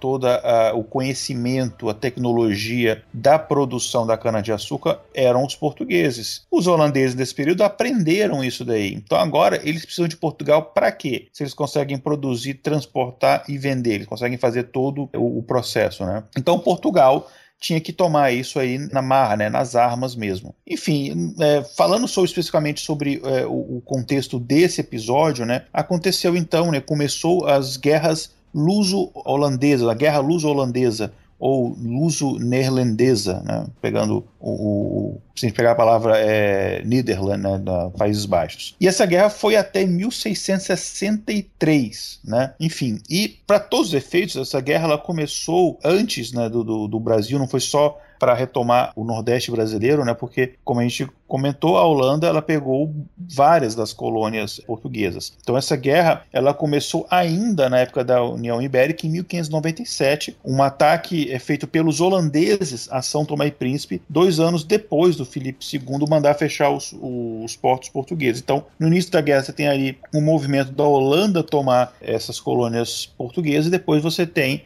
com a restauração, os portugueses tentando recuperar essas colônias. Mas essa guerra aí aconteceu só no Brasil? Não, ela também aconteceu na África, na Índia, nos países da Indochina, em Macau. A gente tem, por exemplo, navio Santa Catarina sendo derrubado em Singapura. Enfim, essa guerra ela aconteceu em, em, em todo o Oceano Atlântico, no Oceano Índico, ela aconteceu em boa parte das colônias portuguesas. Né? E conforme foi explicado pelo Francisco, né, a execução das hipotecas né, pela WC, né, pela Companhia das Índias é, Ocidentais, fez com que os senhores de engenho se revoltassem contra os holandeses e se unissem para expulsá-los da, da, província. Né. E um outro nome para esse conflito, né, além do que foi citado da insurreição pernambucana, é também a Guerra da Luz Divina, que foi liderada pelo André Vidal de Negreiros, o João Fernando Vieira, esses dois eram, eram senhores é, de engenho, né, luso, luso brasileiros, é, Henrique Dias, que era um ex-escravo, né, era uma liderança negra, negra, e o Felipe Camarão, que era uma liderança indígena. Né? Enfim, você tem então diferentes etnias, diferentes grupos se unindo para expulsar os holandeses. Aí em 1640 houve uma trégua entre Holanda e Portugal, já que Portugal estava ali tentando recuperar a hegemonia, coroar né, o Duque de Bragança, é, depois se tornou Dom João IV, como um rei. A Espanha era, nesse momento, inimigo dos dois. A Espanha era inimiga na verdade, a Espanha era inimigo de todo mundo nesse momento, né? Era inimigo do mundo inteiro. É, na, verdade, na verdade, não é muito a Espanha, mas é, são os Habsburgo, né? Ninguém gostava dos Habsburgo, porque eles estavam muito mas... poderosos e queriam pegar tudo para eles, né?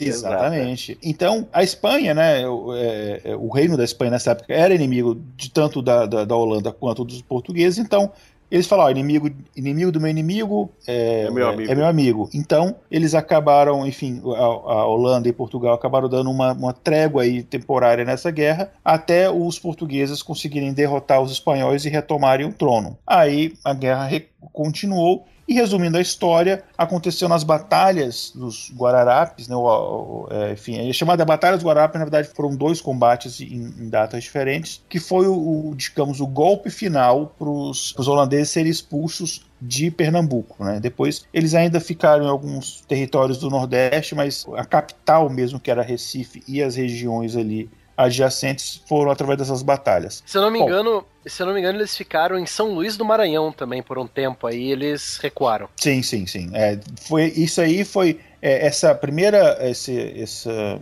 Essa batalha começou em 1649, né? Na verdade, 1648 foi até 1649, é, mas eles só foram definitivamente expulsos em 1654, né? Enfim, foram, como eu comentei, duas batalhas, né? Que fazem parte dessa insurreição pernambucana e, como o nome diz, né? Batalha dos Guararapes aconteceu onde hoje fica o município de Jaboatão dos Guararapes, né? Na região metropolitana de Recife. Então, a primeira batalha aconteceu entre os dias 18 e 19 de abril de 1648. Guarda essa data, 19 de abril. Eu vou comentar sobre ela mais tarde. Os holandeses eles tinham sido expulsos do Cabo de São Agostinho e eles queriam reconquistar essa região, né? principalmente o porto de Nazaré, que era neste ponto onde os revoltosos, né? o, digamos, os luso brasileiros né, uh, recebiam mantimentos, recebiam armamentos. Então, se eles tomassem o porto de Nazaré, eh, eles isolavam os portugueses e eles conseguiam retomar a região. Só que para chegar lá, eles precisavam primeiro ocupar um povoado chamado o povoado de Muribeca, porque lá, enfim, eles, eles existia um, um estoque muito grande de farinha de mandioca que serviria de alimento uh, para os soldados holandeses. Os insurgentes, né, o, o digamos, os luso brasileiros, vamos chamar de, vamos chamar de brasileiros para resumir, que não eram não exatamente brasileiros, eram portugueses colonos no Brasil. Vamos chamar de brasileiros para a gente resumir. Então, os brasileiros, sabendo disso, eles impediram a passagem dos holandeses no meio do caminho, exatamente no Morro dos Guararapes, onde deu o nome à batalha. E olha só como é que foi interessante, porque os holandeses eles tinham o dobro do efetivo brasileiro. Né? Eles tinham é, cerca de 4.500 soldados. E mesmo assim eles perderam, né? Aquela coisa,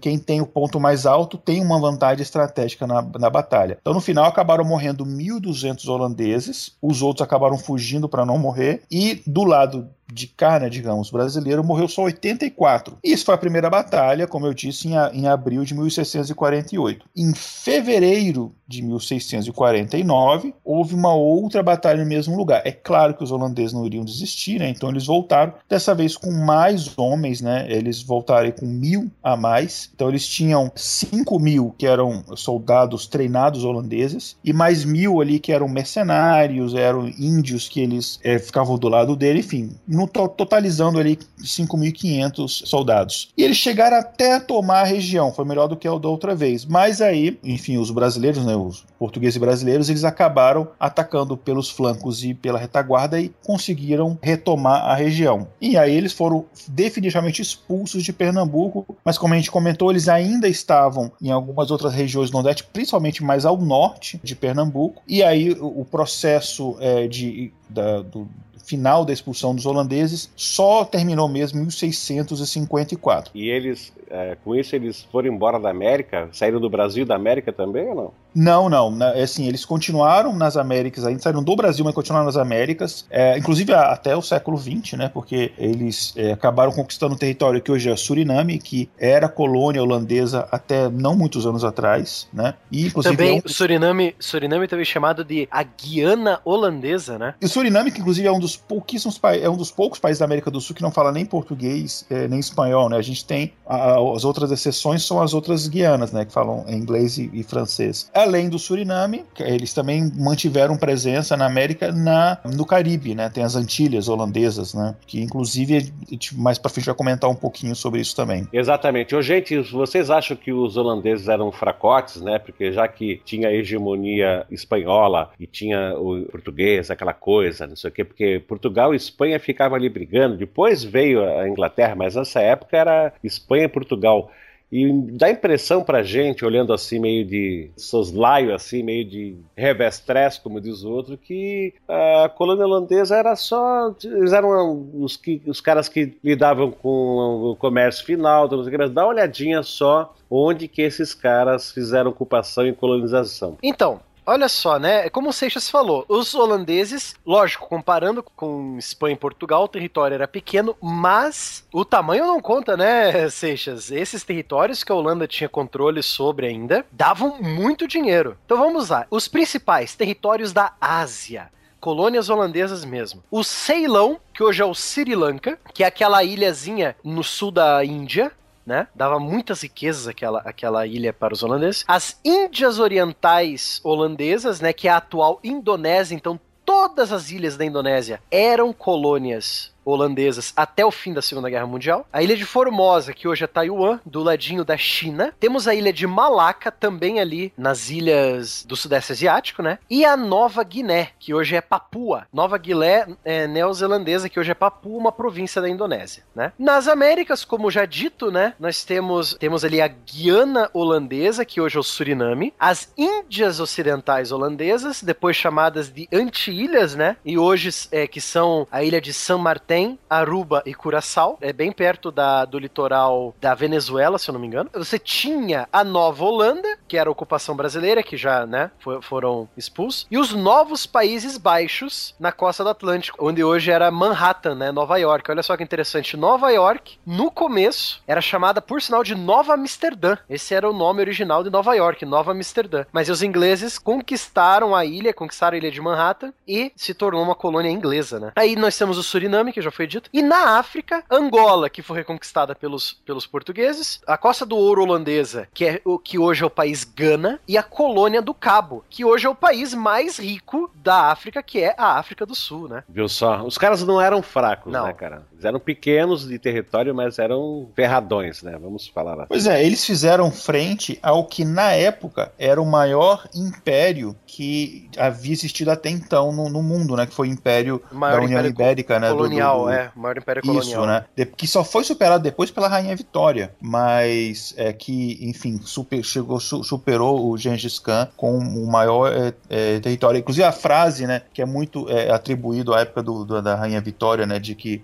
é, o sol não se põe no Império Britânico. Essa frase, na verdade, ela é anterior, né? Que dizia que o, o, o sol nunca se põe na Espanha, né? Porque eles tinham território em, enfim, em todos os fusos horários praticamente. Exato. E só por uma questão de informação, hoje o país Filipinas se deve esse nome à dinastia filipina, que foi os Filipes, né, da Espanha, o Felipe II, terceiro, quarto. É, Filipinas é um nome dado em homenagem a essa dinastia filipina aí que era da família do Habsburgo, né, da dinastia Habsburgo. Então a coisa também não era mole não. Então esse papo de dizer que o sol nunca se põe atrás de um, do Império Britânico é, foi meio que capturado, né? Foi meio que chupado do que foi dito do, do Império Espanhol. Tá? Pois é. Vou deixar isso claro. Hoje, hoje se fala isso para o McDonald's, né? Sem querer fazer jabá do McDonald's. Que não, que não nos nós, dá nem. Paga nós. Que não dá nem sequer um, um, um, um cheeseburger sem. Ainda, né? Ainda, mas tá aí, ó. Entra em contato aí o pessoal do McDonald's para, para patrocínios. Tá mas tá enfim, certo, é, muito se fala em, em, quando a gente fala da ocupação holandesa, do legado que isso deixou, né? Será que isso deixou alguma coisa, né, pro, principalmente para o Nordeste brasileiro, né? É, a, além deles terem trago a maconha, não, brincadeira. É... Que é isso, rapaz? Existe, é, é. e isso aí os nossos ouvintes é, de Pernambuco podem falar, mas a família da minha a família da minha avó, como eu comentei em outros episódios, é de Pernambuco, e, e eles falam, existe ainda no imaginário popular, existe muito essa questão da holandesa, muito se fala de que ah, tudo de bom que existe em Recife foram os holandeses que trouxeram, enfim. Então, tem essa questão do legado, né? Mas, enfim, tem outras coisas. Afinal, foram cerca de 25 anos da ocupação holandesa nessa região, né? Então, enfim, além de nome de rua, teve outras coisas, né? É, um dos principais legados está na criação de um plano urbanístico para Mauristad, né? Hoje Recife, que antes era, enfim, é uma cidade que não havia nenhum tipo de planejamento e aí ele teve todo esse, esse plano urbanístico, com jardins, com construções, com é, sinagoga, enfim, todo, todo esse plano urbanístico que é, alavancou o desenvolvimento de, de, de, Recife. Além disso, enfim, algumas coisas que a gente já comentou, né, que ele trouxe diversos artistas europeus para Pernambuco, né, que é, não apenas retratavam a beleza do Brasil lá fora, mas também traziam todo aquele estilo, técnica é, da Europa para cá e permitiu com que os brasileiros tivessem contato também com essa arte, né? O pessoal não, não tinha um Instagram para você ficar vendo foto do pessoal lá de museu. Então,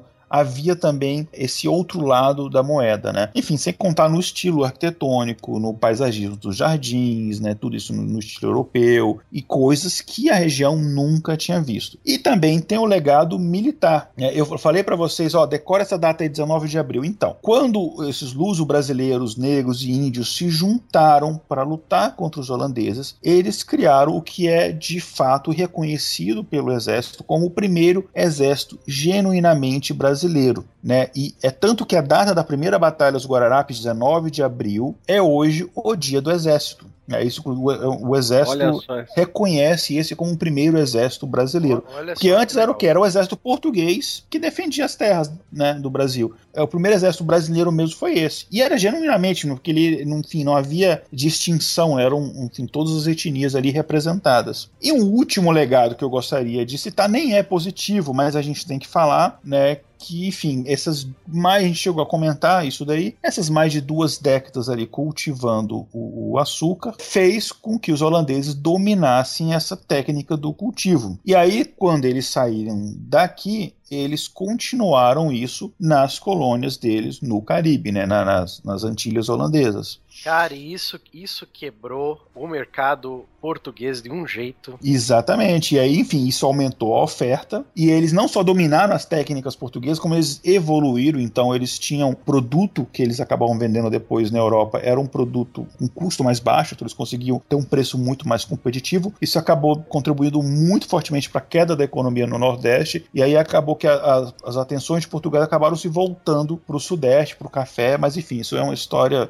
para outro episódio. Mas também teve essa consequência. O que me lembra, por exemplo, o que aconteceu na extração do látex né, no, no, no Acre, que acabou que também as mesmas técnicas e o mesmo tipo de, de, de, de extração acabou depois sendo levado para a Ásia e também quebrou a região. É o mesmo tipo de história, né? Quando você acaba. É, sua economia se baseia muito numa monocultura, né? É, enfim, a, outro local acaba produzindo a mesma coisa, a economia entra em colapso na região. Mas história muito apaixonante.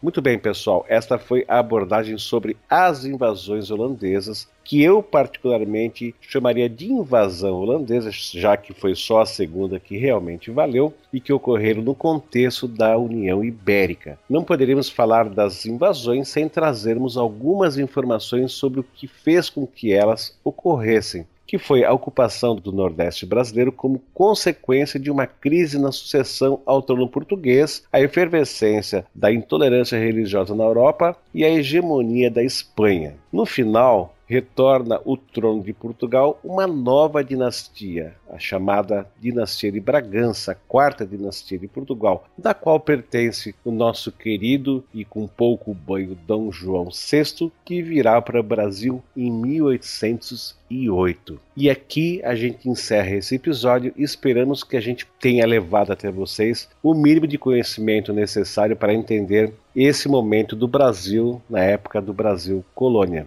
Então tá, e a gente, antes de encerrar definitivamente, eh, a gente vai deixar aqui uma indicação de livro, que é chamado A Guerra dos Hereges, o grande romance histórico da invasão holandesa a Pernambuco, que é um romance histórico brasileiro. Fala um pouquinho a respeito desse livro aí, Matheus. Então, eu encontrei esse livro, ele não é tão famoso assim, mas ele é de um autor baiano chamado Aidano Roriz. Ele é um romance histórico. Ou seja, ele não é 100% história, não quer dizer que tudo aquilo que está no livro aconteceu. Mas ele faz que nem aquele autor famoso, o Bernard Cornwell. Ele, ele pega uma base, um background histórico mesmo, tipo, aconteceu lá, é, Primeira Guerra Mundial, né? Um fato histórico aconteceu. Nesse caso, são as invasões holandesas do Pernambuco. E ele faz uma, uma história, né? Com E, com personagens fictícios é, interagindo nesse background histórico de fato, que é né, no caso, as invasões holandesas do Brasil. É um livro bem legal. Eu não terminei de ler ele ainda, mas tô na metade já. É um livro bem interessante. E fica a dica aí pro ouvinte, se ele quiser ler alguma coisa, não, pu não puramente um livro técnico de história, mas um livro rom eh, romanceado, né? Se tiver interesse desse período, de um autor brasileiro, fica aí a dica, né? A Guerra dos Hereges.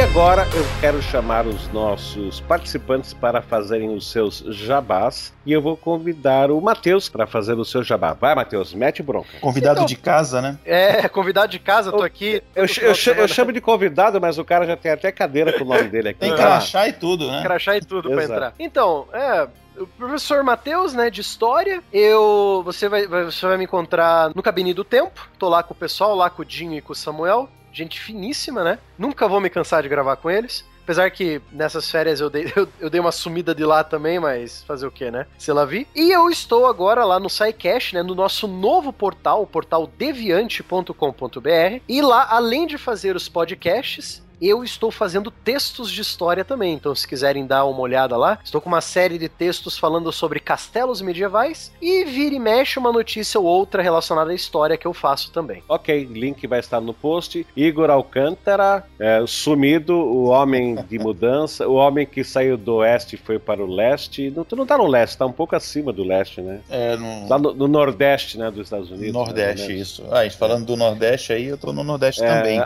Agora tem uma cabeça chata dos Estados Unidos. Fala aí pra gente. pois é. Uh, enfim, é, primeiro lugar, muito bom estar de volta. Eu tava com saudade de gravar. É, e então, muito bom voltar. E, enfim, voltamos aqui. Voltei, né? Nós também estávamos com saudade. É, tá? O TemaCast já voltou é, de férias um episódio antes, mas eu voltando agora e e acho que, enfim, ficou bem bacana e tal. E o meu jabá, é que os, os ouvintes já conhecem, né? É falar sobre os meus livros.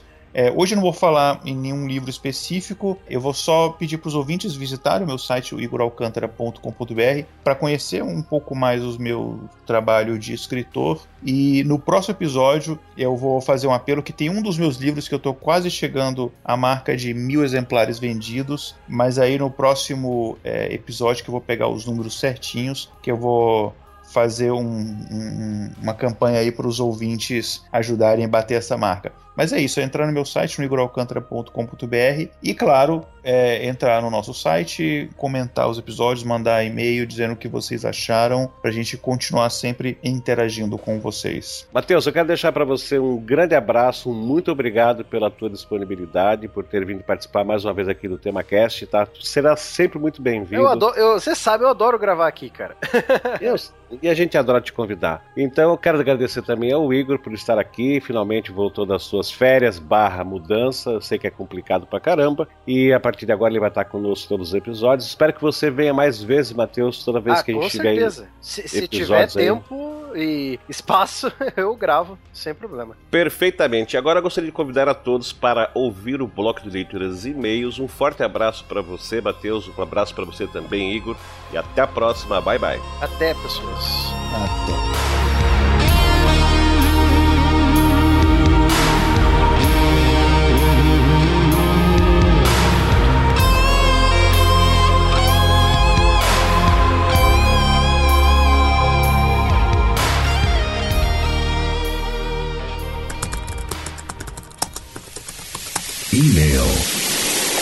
Comentários.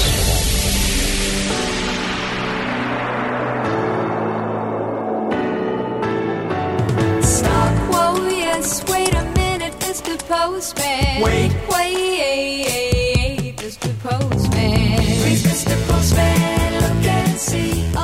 vamos para mais uma leitura de e-mails, Igor? Ou não? Tu tá fazendo mudança ainda? vamos sim. Mudança finalmente está completa. Todas as caixas já foram abertas e guardadas. E estou aqui já de volta com a todo vapor. Abrir caixa depois de mudança é um problema, mas vamos lá. então, pois é, Francisco. Como a gente brevemente mencionou no início do episódio, né? Pode ser que essa seja a nossa última leitura de e-mails e comentários que fazemos ao final dos episódios. Mas calma, a gente não vai acabar com o podcast e nem vai vai acabar com a leitura de e-mails. Mas, como a gente comentou, existe uma enquete que está lá no Saiba Mais, né, no, no, nosso grupo do Facebook, sobre essa questão da leitura de e-mails. Enfim, se ela continua do jeito que está, muda o formato, se vira um episódio sozinho, enfim. Então, a gente pede que você que, que está nos ouvindo, entre lá no grupo do Saiba Mais, tem o um link aqui no post, né? E aí você vai achar lá a enquete e você ajuda a gente a, a decidir isso daí. Exatamente, até porque a gente quer fazer a coisa do jeitinho que os nossos ouvintes gostam tá? Muito embora na primeira enquete que a gente fez a respeito de quem ouvia ou não ouvia os e-mails, a maioria disse que ouvia, a gente pode otimizar isso. Mas por enquanto, já que ainda a coisa não mudou, vamos então para os comentários que estão no nosso site. E os ouvintes que comentaram nos episódios até a data desta gravação foram: no episódio de influência dos jogos foi Richelle Ítalo, Washington Lins, Lucas dos Santos, Priscila Guerreiro. Pelo amor de Deus, não é guerreiro, é guerreiro.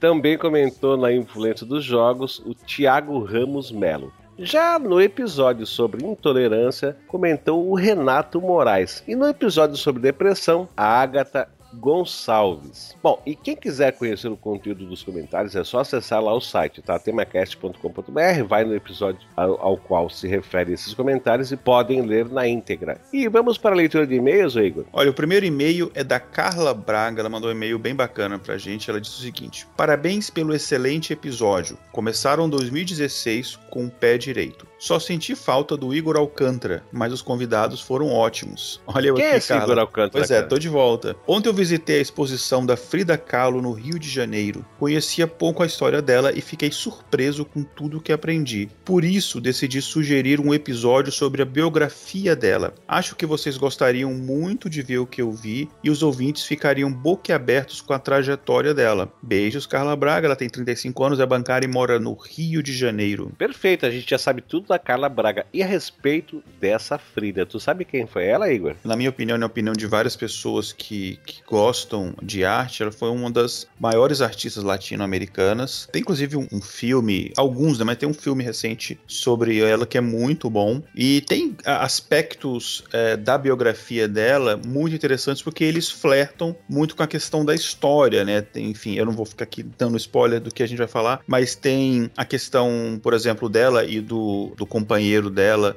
terem recebido o Trotsky, né, enfim, que era é, inimigo, um dos pais da Revolução Russa, mas era inimigo do Stalin. Então tem esse, esse flerte com a própria história do século XX. É um, é um, é um assunto muito bacana. Não quero me delongar muito, mas enfim, é um. Eu, Francisco, a gente está comentando já de algumas mulheres que a biografia delas vai ser episódio e ela está na lista. A gente não pode dizer ainda a data, porque, enfim, isso estraga a surpresa. Mas obrigado, Carla, pelo seu e-mail. Adoramos a sugestão e esse episódio vai acontecer. Sim vai, já tá na nossa planilha de pautas futuras. Muito obrigado, viu, Carla? É muito querido, tá sempre conosco aqui, mandando e-mail, dando opiniões a respeito dos episódios e sempre muito educadamente e muito agradável. Bom, mas vamos para o próximo e-mail. O próximo e-mail é do Marcelo Miranda e diz o seguinte: Olá, Francisco. É com muita satisfação que recebo seu e-mail. Isso ele está falando porque ele tinha mandado um e-mail anterior e eu respondi o e-mail dele, tá? Ele diz mais assim, ó. Parabenizo você e o Igor pelos maravilhosos programas que vocês têm disponibilizado. A sua forma de conduzir é ímpar,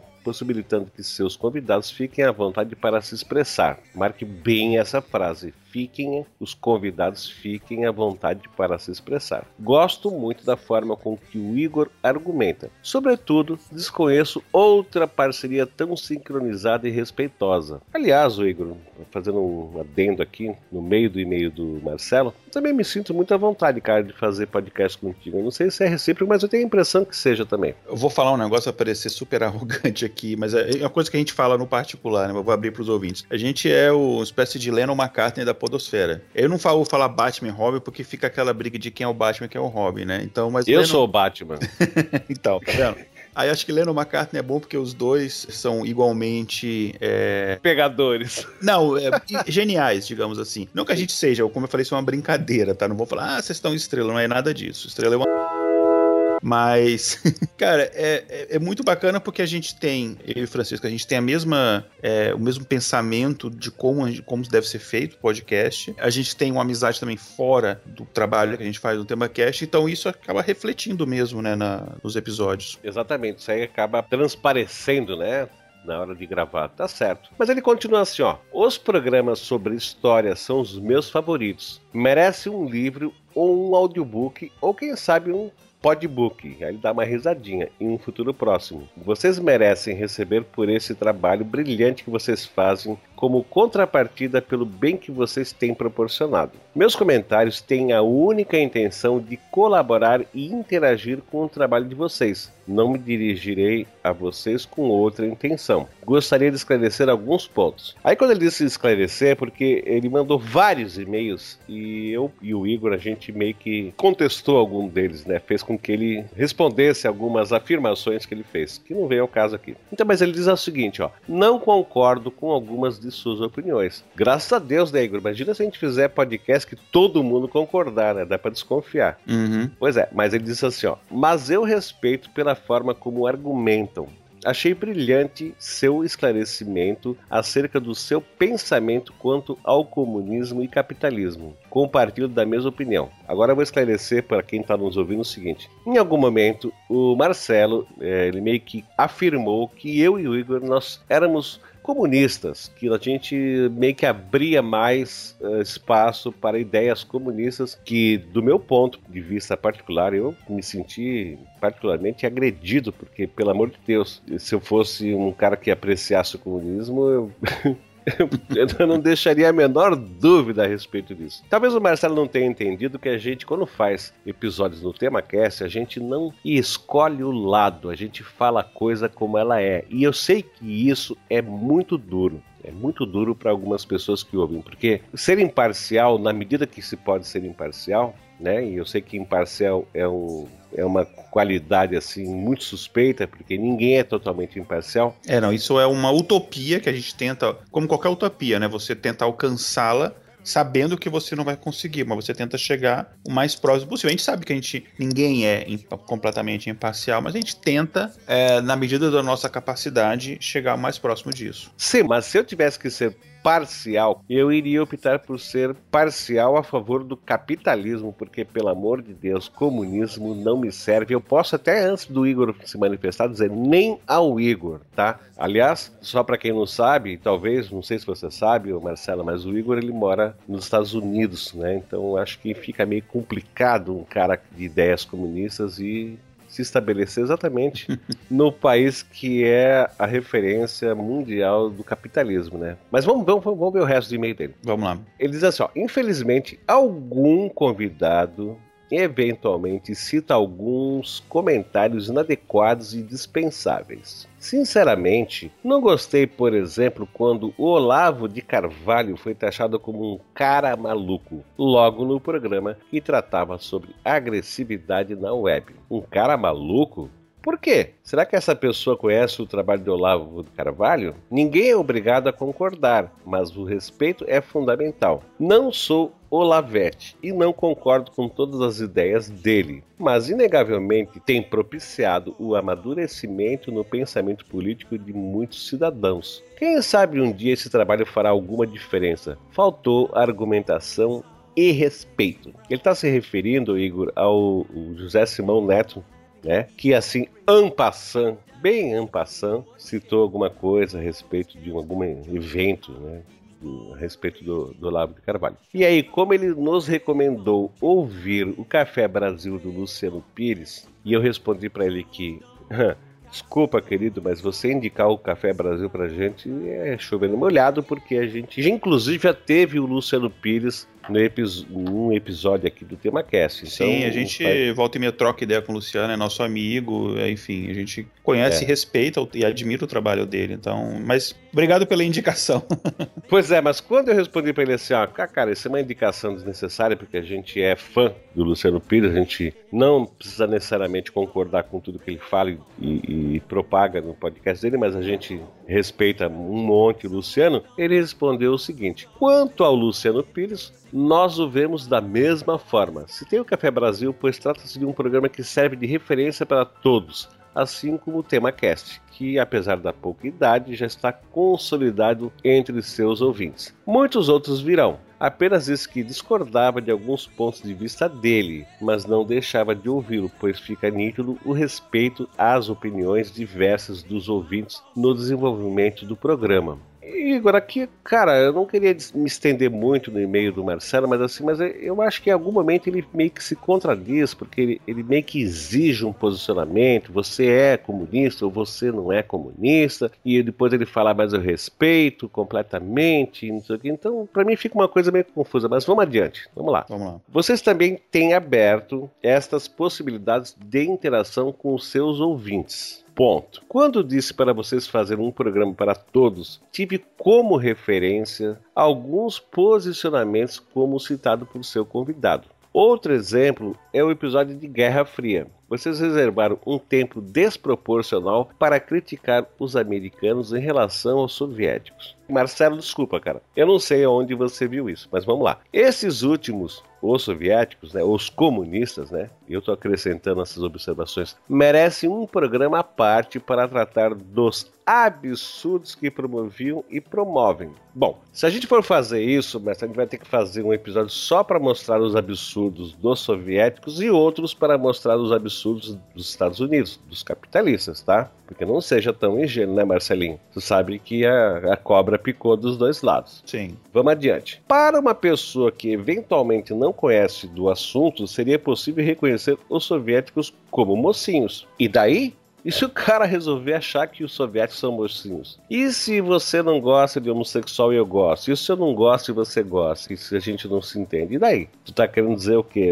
Marcelo? Que gente, as pessoas têm que pensar tudo igual e desde que seja de acordo com o teu filtro? Essa é uma pergunta que eu te deixo. Vamos adiante. Francamente, na ocasião percebi que os programas tendiam ao pensamento próximo ao socialista barra comunista. Igor, Diga. Tu é comunista, cara? Cara, tem uma das frases de filmes que eu mais gosto é a primeira fala. Se eu não me engano, é exatamente a primeira fala do, do poderoso chefão que o cara, o, o uh, o personagem Bonacera. Eu, eu, repito essa frase direto aqui quando o pessoal. Eu moro nos Estados Unidos, como você sabe, né? As pessoas perguntam: ah, você gosta de morar aqui? Então, você gosta dos Estados Unidos? E a resposta que normalmente eu dou é: uh, I love America. America made my fortune. Cara, bom, em primeiro lugar, é, eu não, não sou comunista. Se eu tivesse que optar por alguns dos dois modelos, eu optaria pelo capitalismo. O capitalismo não é ideal, ele tem diversas distorções, mas assim também como o socialismo, o comunismo e todos esses outros modelos têm, o mercantilismo tinha, etc. E além disso, eu não acredito em nenhum sistema político que ele é generalista. Eu não acredito, na verdade, em nenhuma teoria, seja ela teoria política, seja ela qualquer tipo de teoria, em que ela tenta explicar tudo. Então,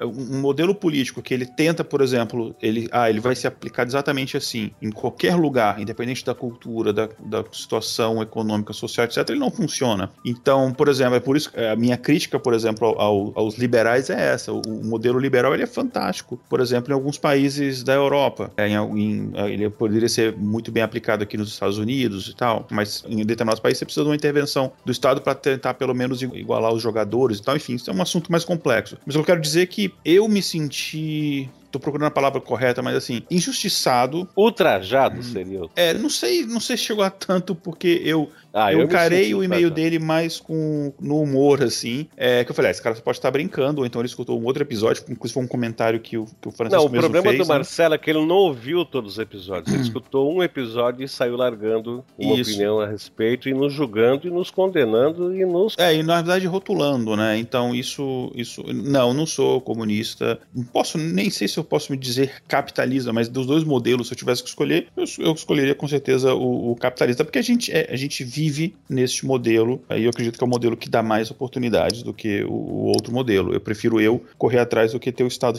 como minha babá. A gente, inclusive, falou esse tipo de opinião em, em, vários episódios. Se você, por exemplo, tivesse escutado, que eu acho que você não. Quer dizer, eu acho, não, eu tenho certeza que você não escutou o nosso episódio, se eu não me engano, é o 12 ou 14 que a gente fez com o Luciano Pires, o Brasil tem jeito, a gente faz inúmeras 14. críticas à, à, utopia socialista. Então, um e-mail que eu respondi para o Marcelo, um comentário que eu fiz é o seguinte: existe muita confusão em relação a algumas ideias. Primeiro, existe uma confusão entre você ser de direita e ser de esquerda. O que é ser direita e de esquerda? Até porque hoje isso está muito difuso, né? Então considera-se que, por exemplo, você ser de esquerda é necessariamente você ser comunista. O que eu falei para ele, isso não faz muito sentido. A maioria do, do pessoal de esquerda tem um pensamento mais voltado para o comunismo. Isso era verdade no passado, nem sei se é mais verdade hoje. Pegar, por exemplo, a, a esquerda europeia, ela tá mais para um, uma social-democracia, enfim, isso nem hoje em dia isso é mais verdade. Até porque o conceito de direita esquerda ele nasceu pré-revolução francesa e o pessoal de esquerda eram, eram burgueses que lutavam contra o poder da aristocracia. Não era, eram burgueses. O, o, hoje o que é, a esquerda, é, essa, esse rótulo que a esquerda acaba combatendo. E a direita, ela historicamente, ela tem, digamos, a gente pegar no, no século XX, ela tem um pensamento mais voltado ao liberalismo. E aí, por que, que eu tô falando isso? Porque às vezes ele pode ter achado que a gente era comunista, porque, por exemplo, eu saí de cima do muro e eu expus minhas opiniões em alguns episódios, como, por exemplo, eu falei que eu sou completamente a favor aos direitos que sejam iguais, que, por exemplo, o, o, os homossexuais possam se casar, possam adotar filhos, etc. Eu sou completamente favorável a isso. Acho que homens e mulheres têm que ganhar o mesmo salário e tal. E para mim, essas, essas são questões, elas são de, questões de direita e esquerda. Elas são questões à parte desse aspecto, digamos, de mercado. Que a diferença de direita e esquerda é basicamente em relação. É, é, são teorias mais voltadas na área econômica e política. Isso são questões de costumes. Estão à parte disso. É tanto que o pessoal da direita que defende o liberalismo é a favor dessas mesmas coisas, porque eles não acham que o Estado tem que interferir na sua vida. E o pessoal de esquerda também é a favor dessas questões. Então, enfim, não é uma questão de direita e esquerda. E é por isso ele deve ter, acho que, feito o link. Ah, ele defende isso, então ele é de esquerda. Se ele é de esquerda, então ele é comunista. Então, eu acho que foi uma, uma inferência, né, para usar um termo técnico, é, completamente enganosa. Sobre a questão, eu falei, não vou falar, não vou falar, mas eu vou falar. A questão que ele falou que ah, a gente. Da questão do, do, do do Olavo de Carvalho e tal, que a gente chamou ele de maluco e tal. Foi um convidado é, que citou isso e tal, e eu não posso dizer que eu discordo do convidado. É, eu não, não, não apostaria um, um, real na sanidade mental do senhor Olavo de Carvalho, mas eu não vou aqui julgá-lo, é, mas eu recomendo que vocês ou que você, Marcelo, escute, existe um podcast chamado Anticast, escute um episódio que eles fizeram sobre o Olavo de Carvalho, é, chama-se Dossiê, eu não lembro o número do episódio, mas chama-se Dossiê Olavo de Carvalho, uma coisa assim, ou Dossiê Olavão. Está fantástico. Esse, acho que para mim é um dos maiores episódios que eles já gravaram. E eles destrincham todas essas teorias dele, os textos deles, sobre a ótica da filosofia. É fantástico para você entender um pouco mais quem é esse senhor e as teorias conspiracionistas que ele, que ele acaba divulgando. E sobre, para finalizar aqui é, o meu comentário, sobre as questões dos convidados, a gente não põe mordaça nos nossos convidados. Nem poderia, né? Os nossos convidados, eles voltam porque, cara, é tipo, é como você chama um amigo para sua casa. Pai, sinta-se em casa, abre a cerveja, ele pega uma cerveja, senta aqui com a gente, vamos bater um papo. É assim. Então, como a gente fala majoritariamente sobre história, a gente tenta trazer convidados que são historiadores. E essa área de humanas, história, geografia, antropologia, sociologia, ela tradicionalmente ela tem pessoas que têm essa. É, que tendem mais para pensamentos é, de esquerda. Então, não é raro você trazer, por exemplo, uma pessoa, um historiador, um professor de história, que realmente defende o socialismo, o comunismo ou suas diversas nuances, né? Mas e daí? Entendeu? É, são a opiniões, né? É... Você tem que beber de todas as fontes. Né? Exatamente. Né? E a gente não vai botar, e a gente não vai botar mordaça nos convidados. O que a gente pode fazer, às vezes na edição, alguma coisa, se algum convidado chegar, nunca aconteceu, mas se algum convidado chegar e fizer algum comentário que a gente vê, nossa, a gente deixar liberar isso daqui, a gente vai tomar um processo que ele tá ofendendo alguma pessoa sem provas. Ele fala, ah, fulano Exato. de tal, é, é isso, é aquilo, e, enfim. Nunca aconteceu, entendeu? Nunca aconteceu. Mas a gente não vai colocar mordaça em convidado e, enfim, e a gente respeita as diferentes opiniões, a gente respeita a sua opinião também, mas claro. respeita respeitar a opinião não quer dizer concordar. Então a gente está aqui publicamente até expondo, a gente já fez isso particularmente por e-mail. Enfim, a minha primeira reação no, quando eu, vi, eu li seu e-mail foi até meio de surpresa. Falei, cara, ele tá me chamando de comunista. Bom, eu fiquei ofendidíssimo. É. Falei, cara, isso é novo. Isso é novo. Já me chamaram de um monte de coisa, de comunista. Isso aqui é novo. tá, ok. Então é o seguinte: ele terminou o e-mail dele assim, ó. Desejo que muitos programas venham. Ainda estou na maratona de ouvir a todos os programas. Um grande abraço a você, que sou eu, né, o Francisco, e ao Igor. E lembrem-se, admiro muito seu trabalho. Muito obrigado, Marcelo. Fique conosco aí, cara. Continua dando a tua opinião. E, por favor, não nos cerceie da nossa opinião, ok? O próximo e-mail chegou com o assunto de crítica e sugestão e foi enviado pelo Augusto Ganzer.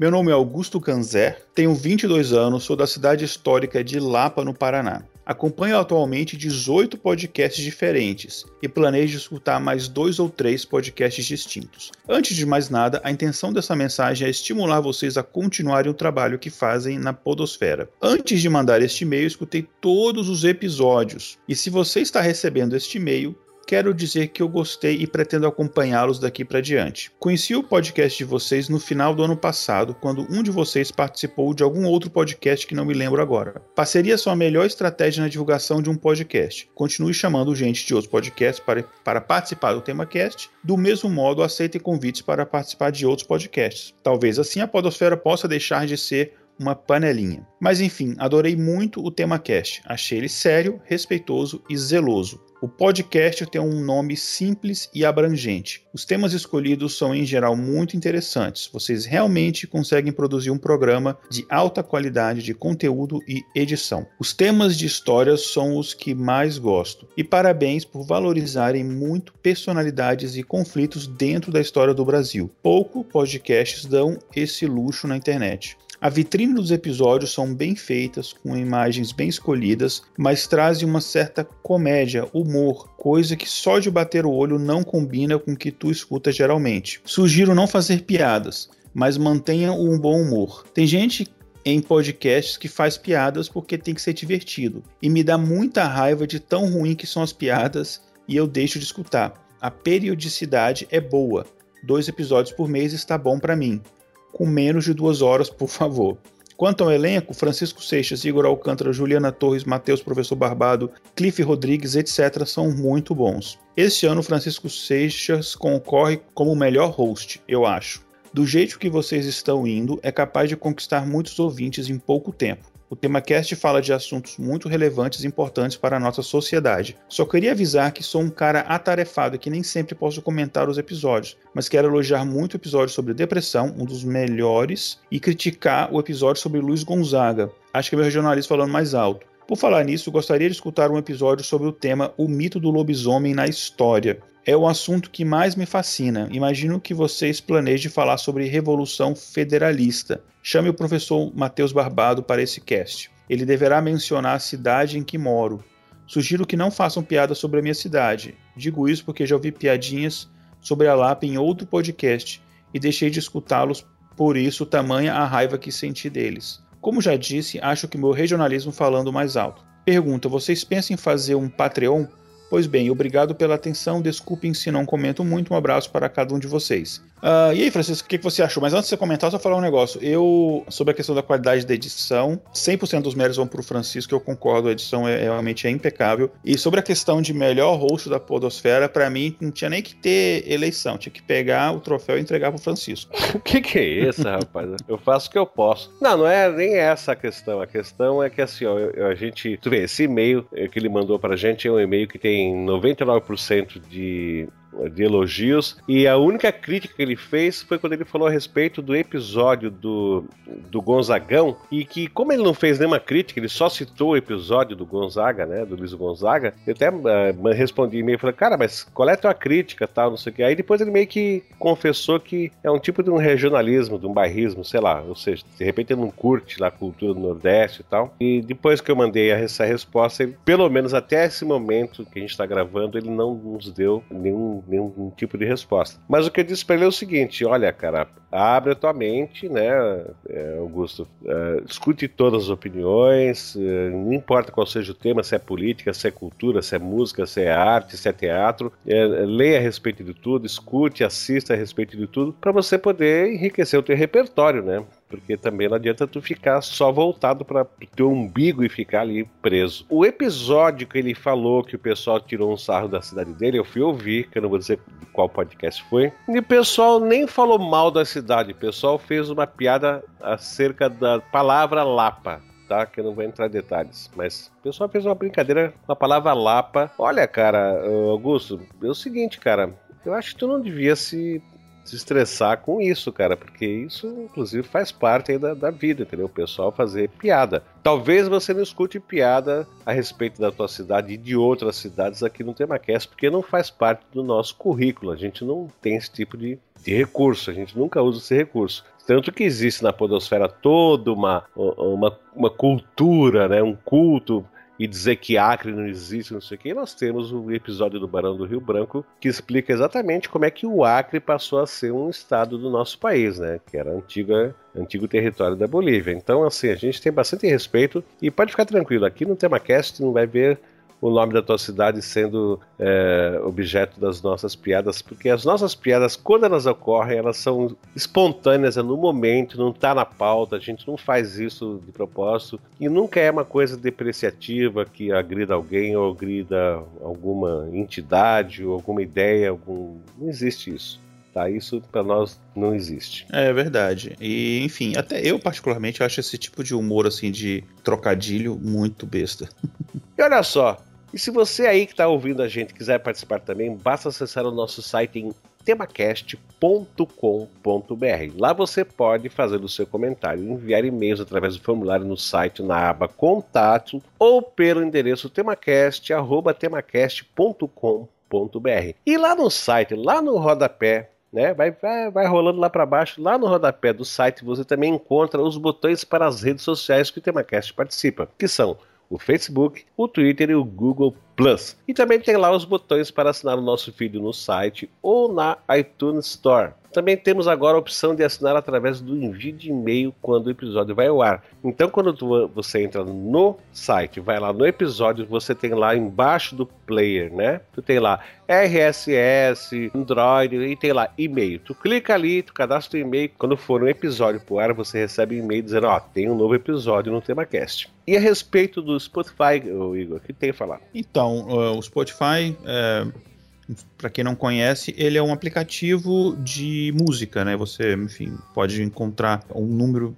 imenso de artistas lá e você pode também criar suas playlists. Nós temos uma playlist lá, o nome da playlist é Anota aí que é bem difícil, é TemaCast.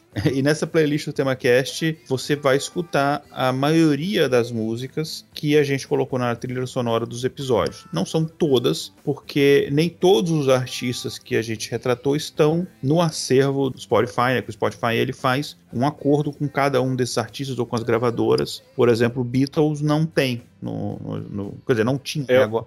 É, agora, agora tem no Spotify. É, é, inclusive, bem lembrado, eu vou atualizar ali a playlist. Mas basicamente é isso. Então, sempre quando sai episódio, a gente coloca a, as, as músicas da trilha sonora do episódio no, no Spotify. E olha, o link do, do Spotify tá no nosso no post desse episódio, tá? E olha só, não se esqueça de acessar o nosso grupo no Facebook através do link temacast.com.br barra Saiba Mais, tudo junto. Lá você irá interagir com outros é, ouvintes, né? E com a equipe do TemaCast, vai participar de enquetes, vai ter é, dicas a respeito do próximo episódio, vai participar de alguns sorteios que a gente faz de vez em quando. Então não perca essa oportunidade. E é isso aí. Bom, então a gente vai ficar por aqui. Mais uma vez, não esqueçam de mandar os seus e-mails, mensagens de voz, comentários no site, no grupo do Facebook, sinal de fumaça, etc. Um grande abraço e até o próximo episódio. E não esqueça de responder a enquete lá no que está no grupo Saiba Mais a respeito de e-mails, tá, gente? Um abraço para vocês e até a próxima. Bye, bye. Tchau, tchau.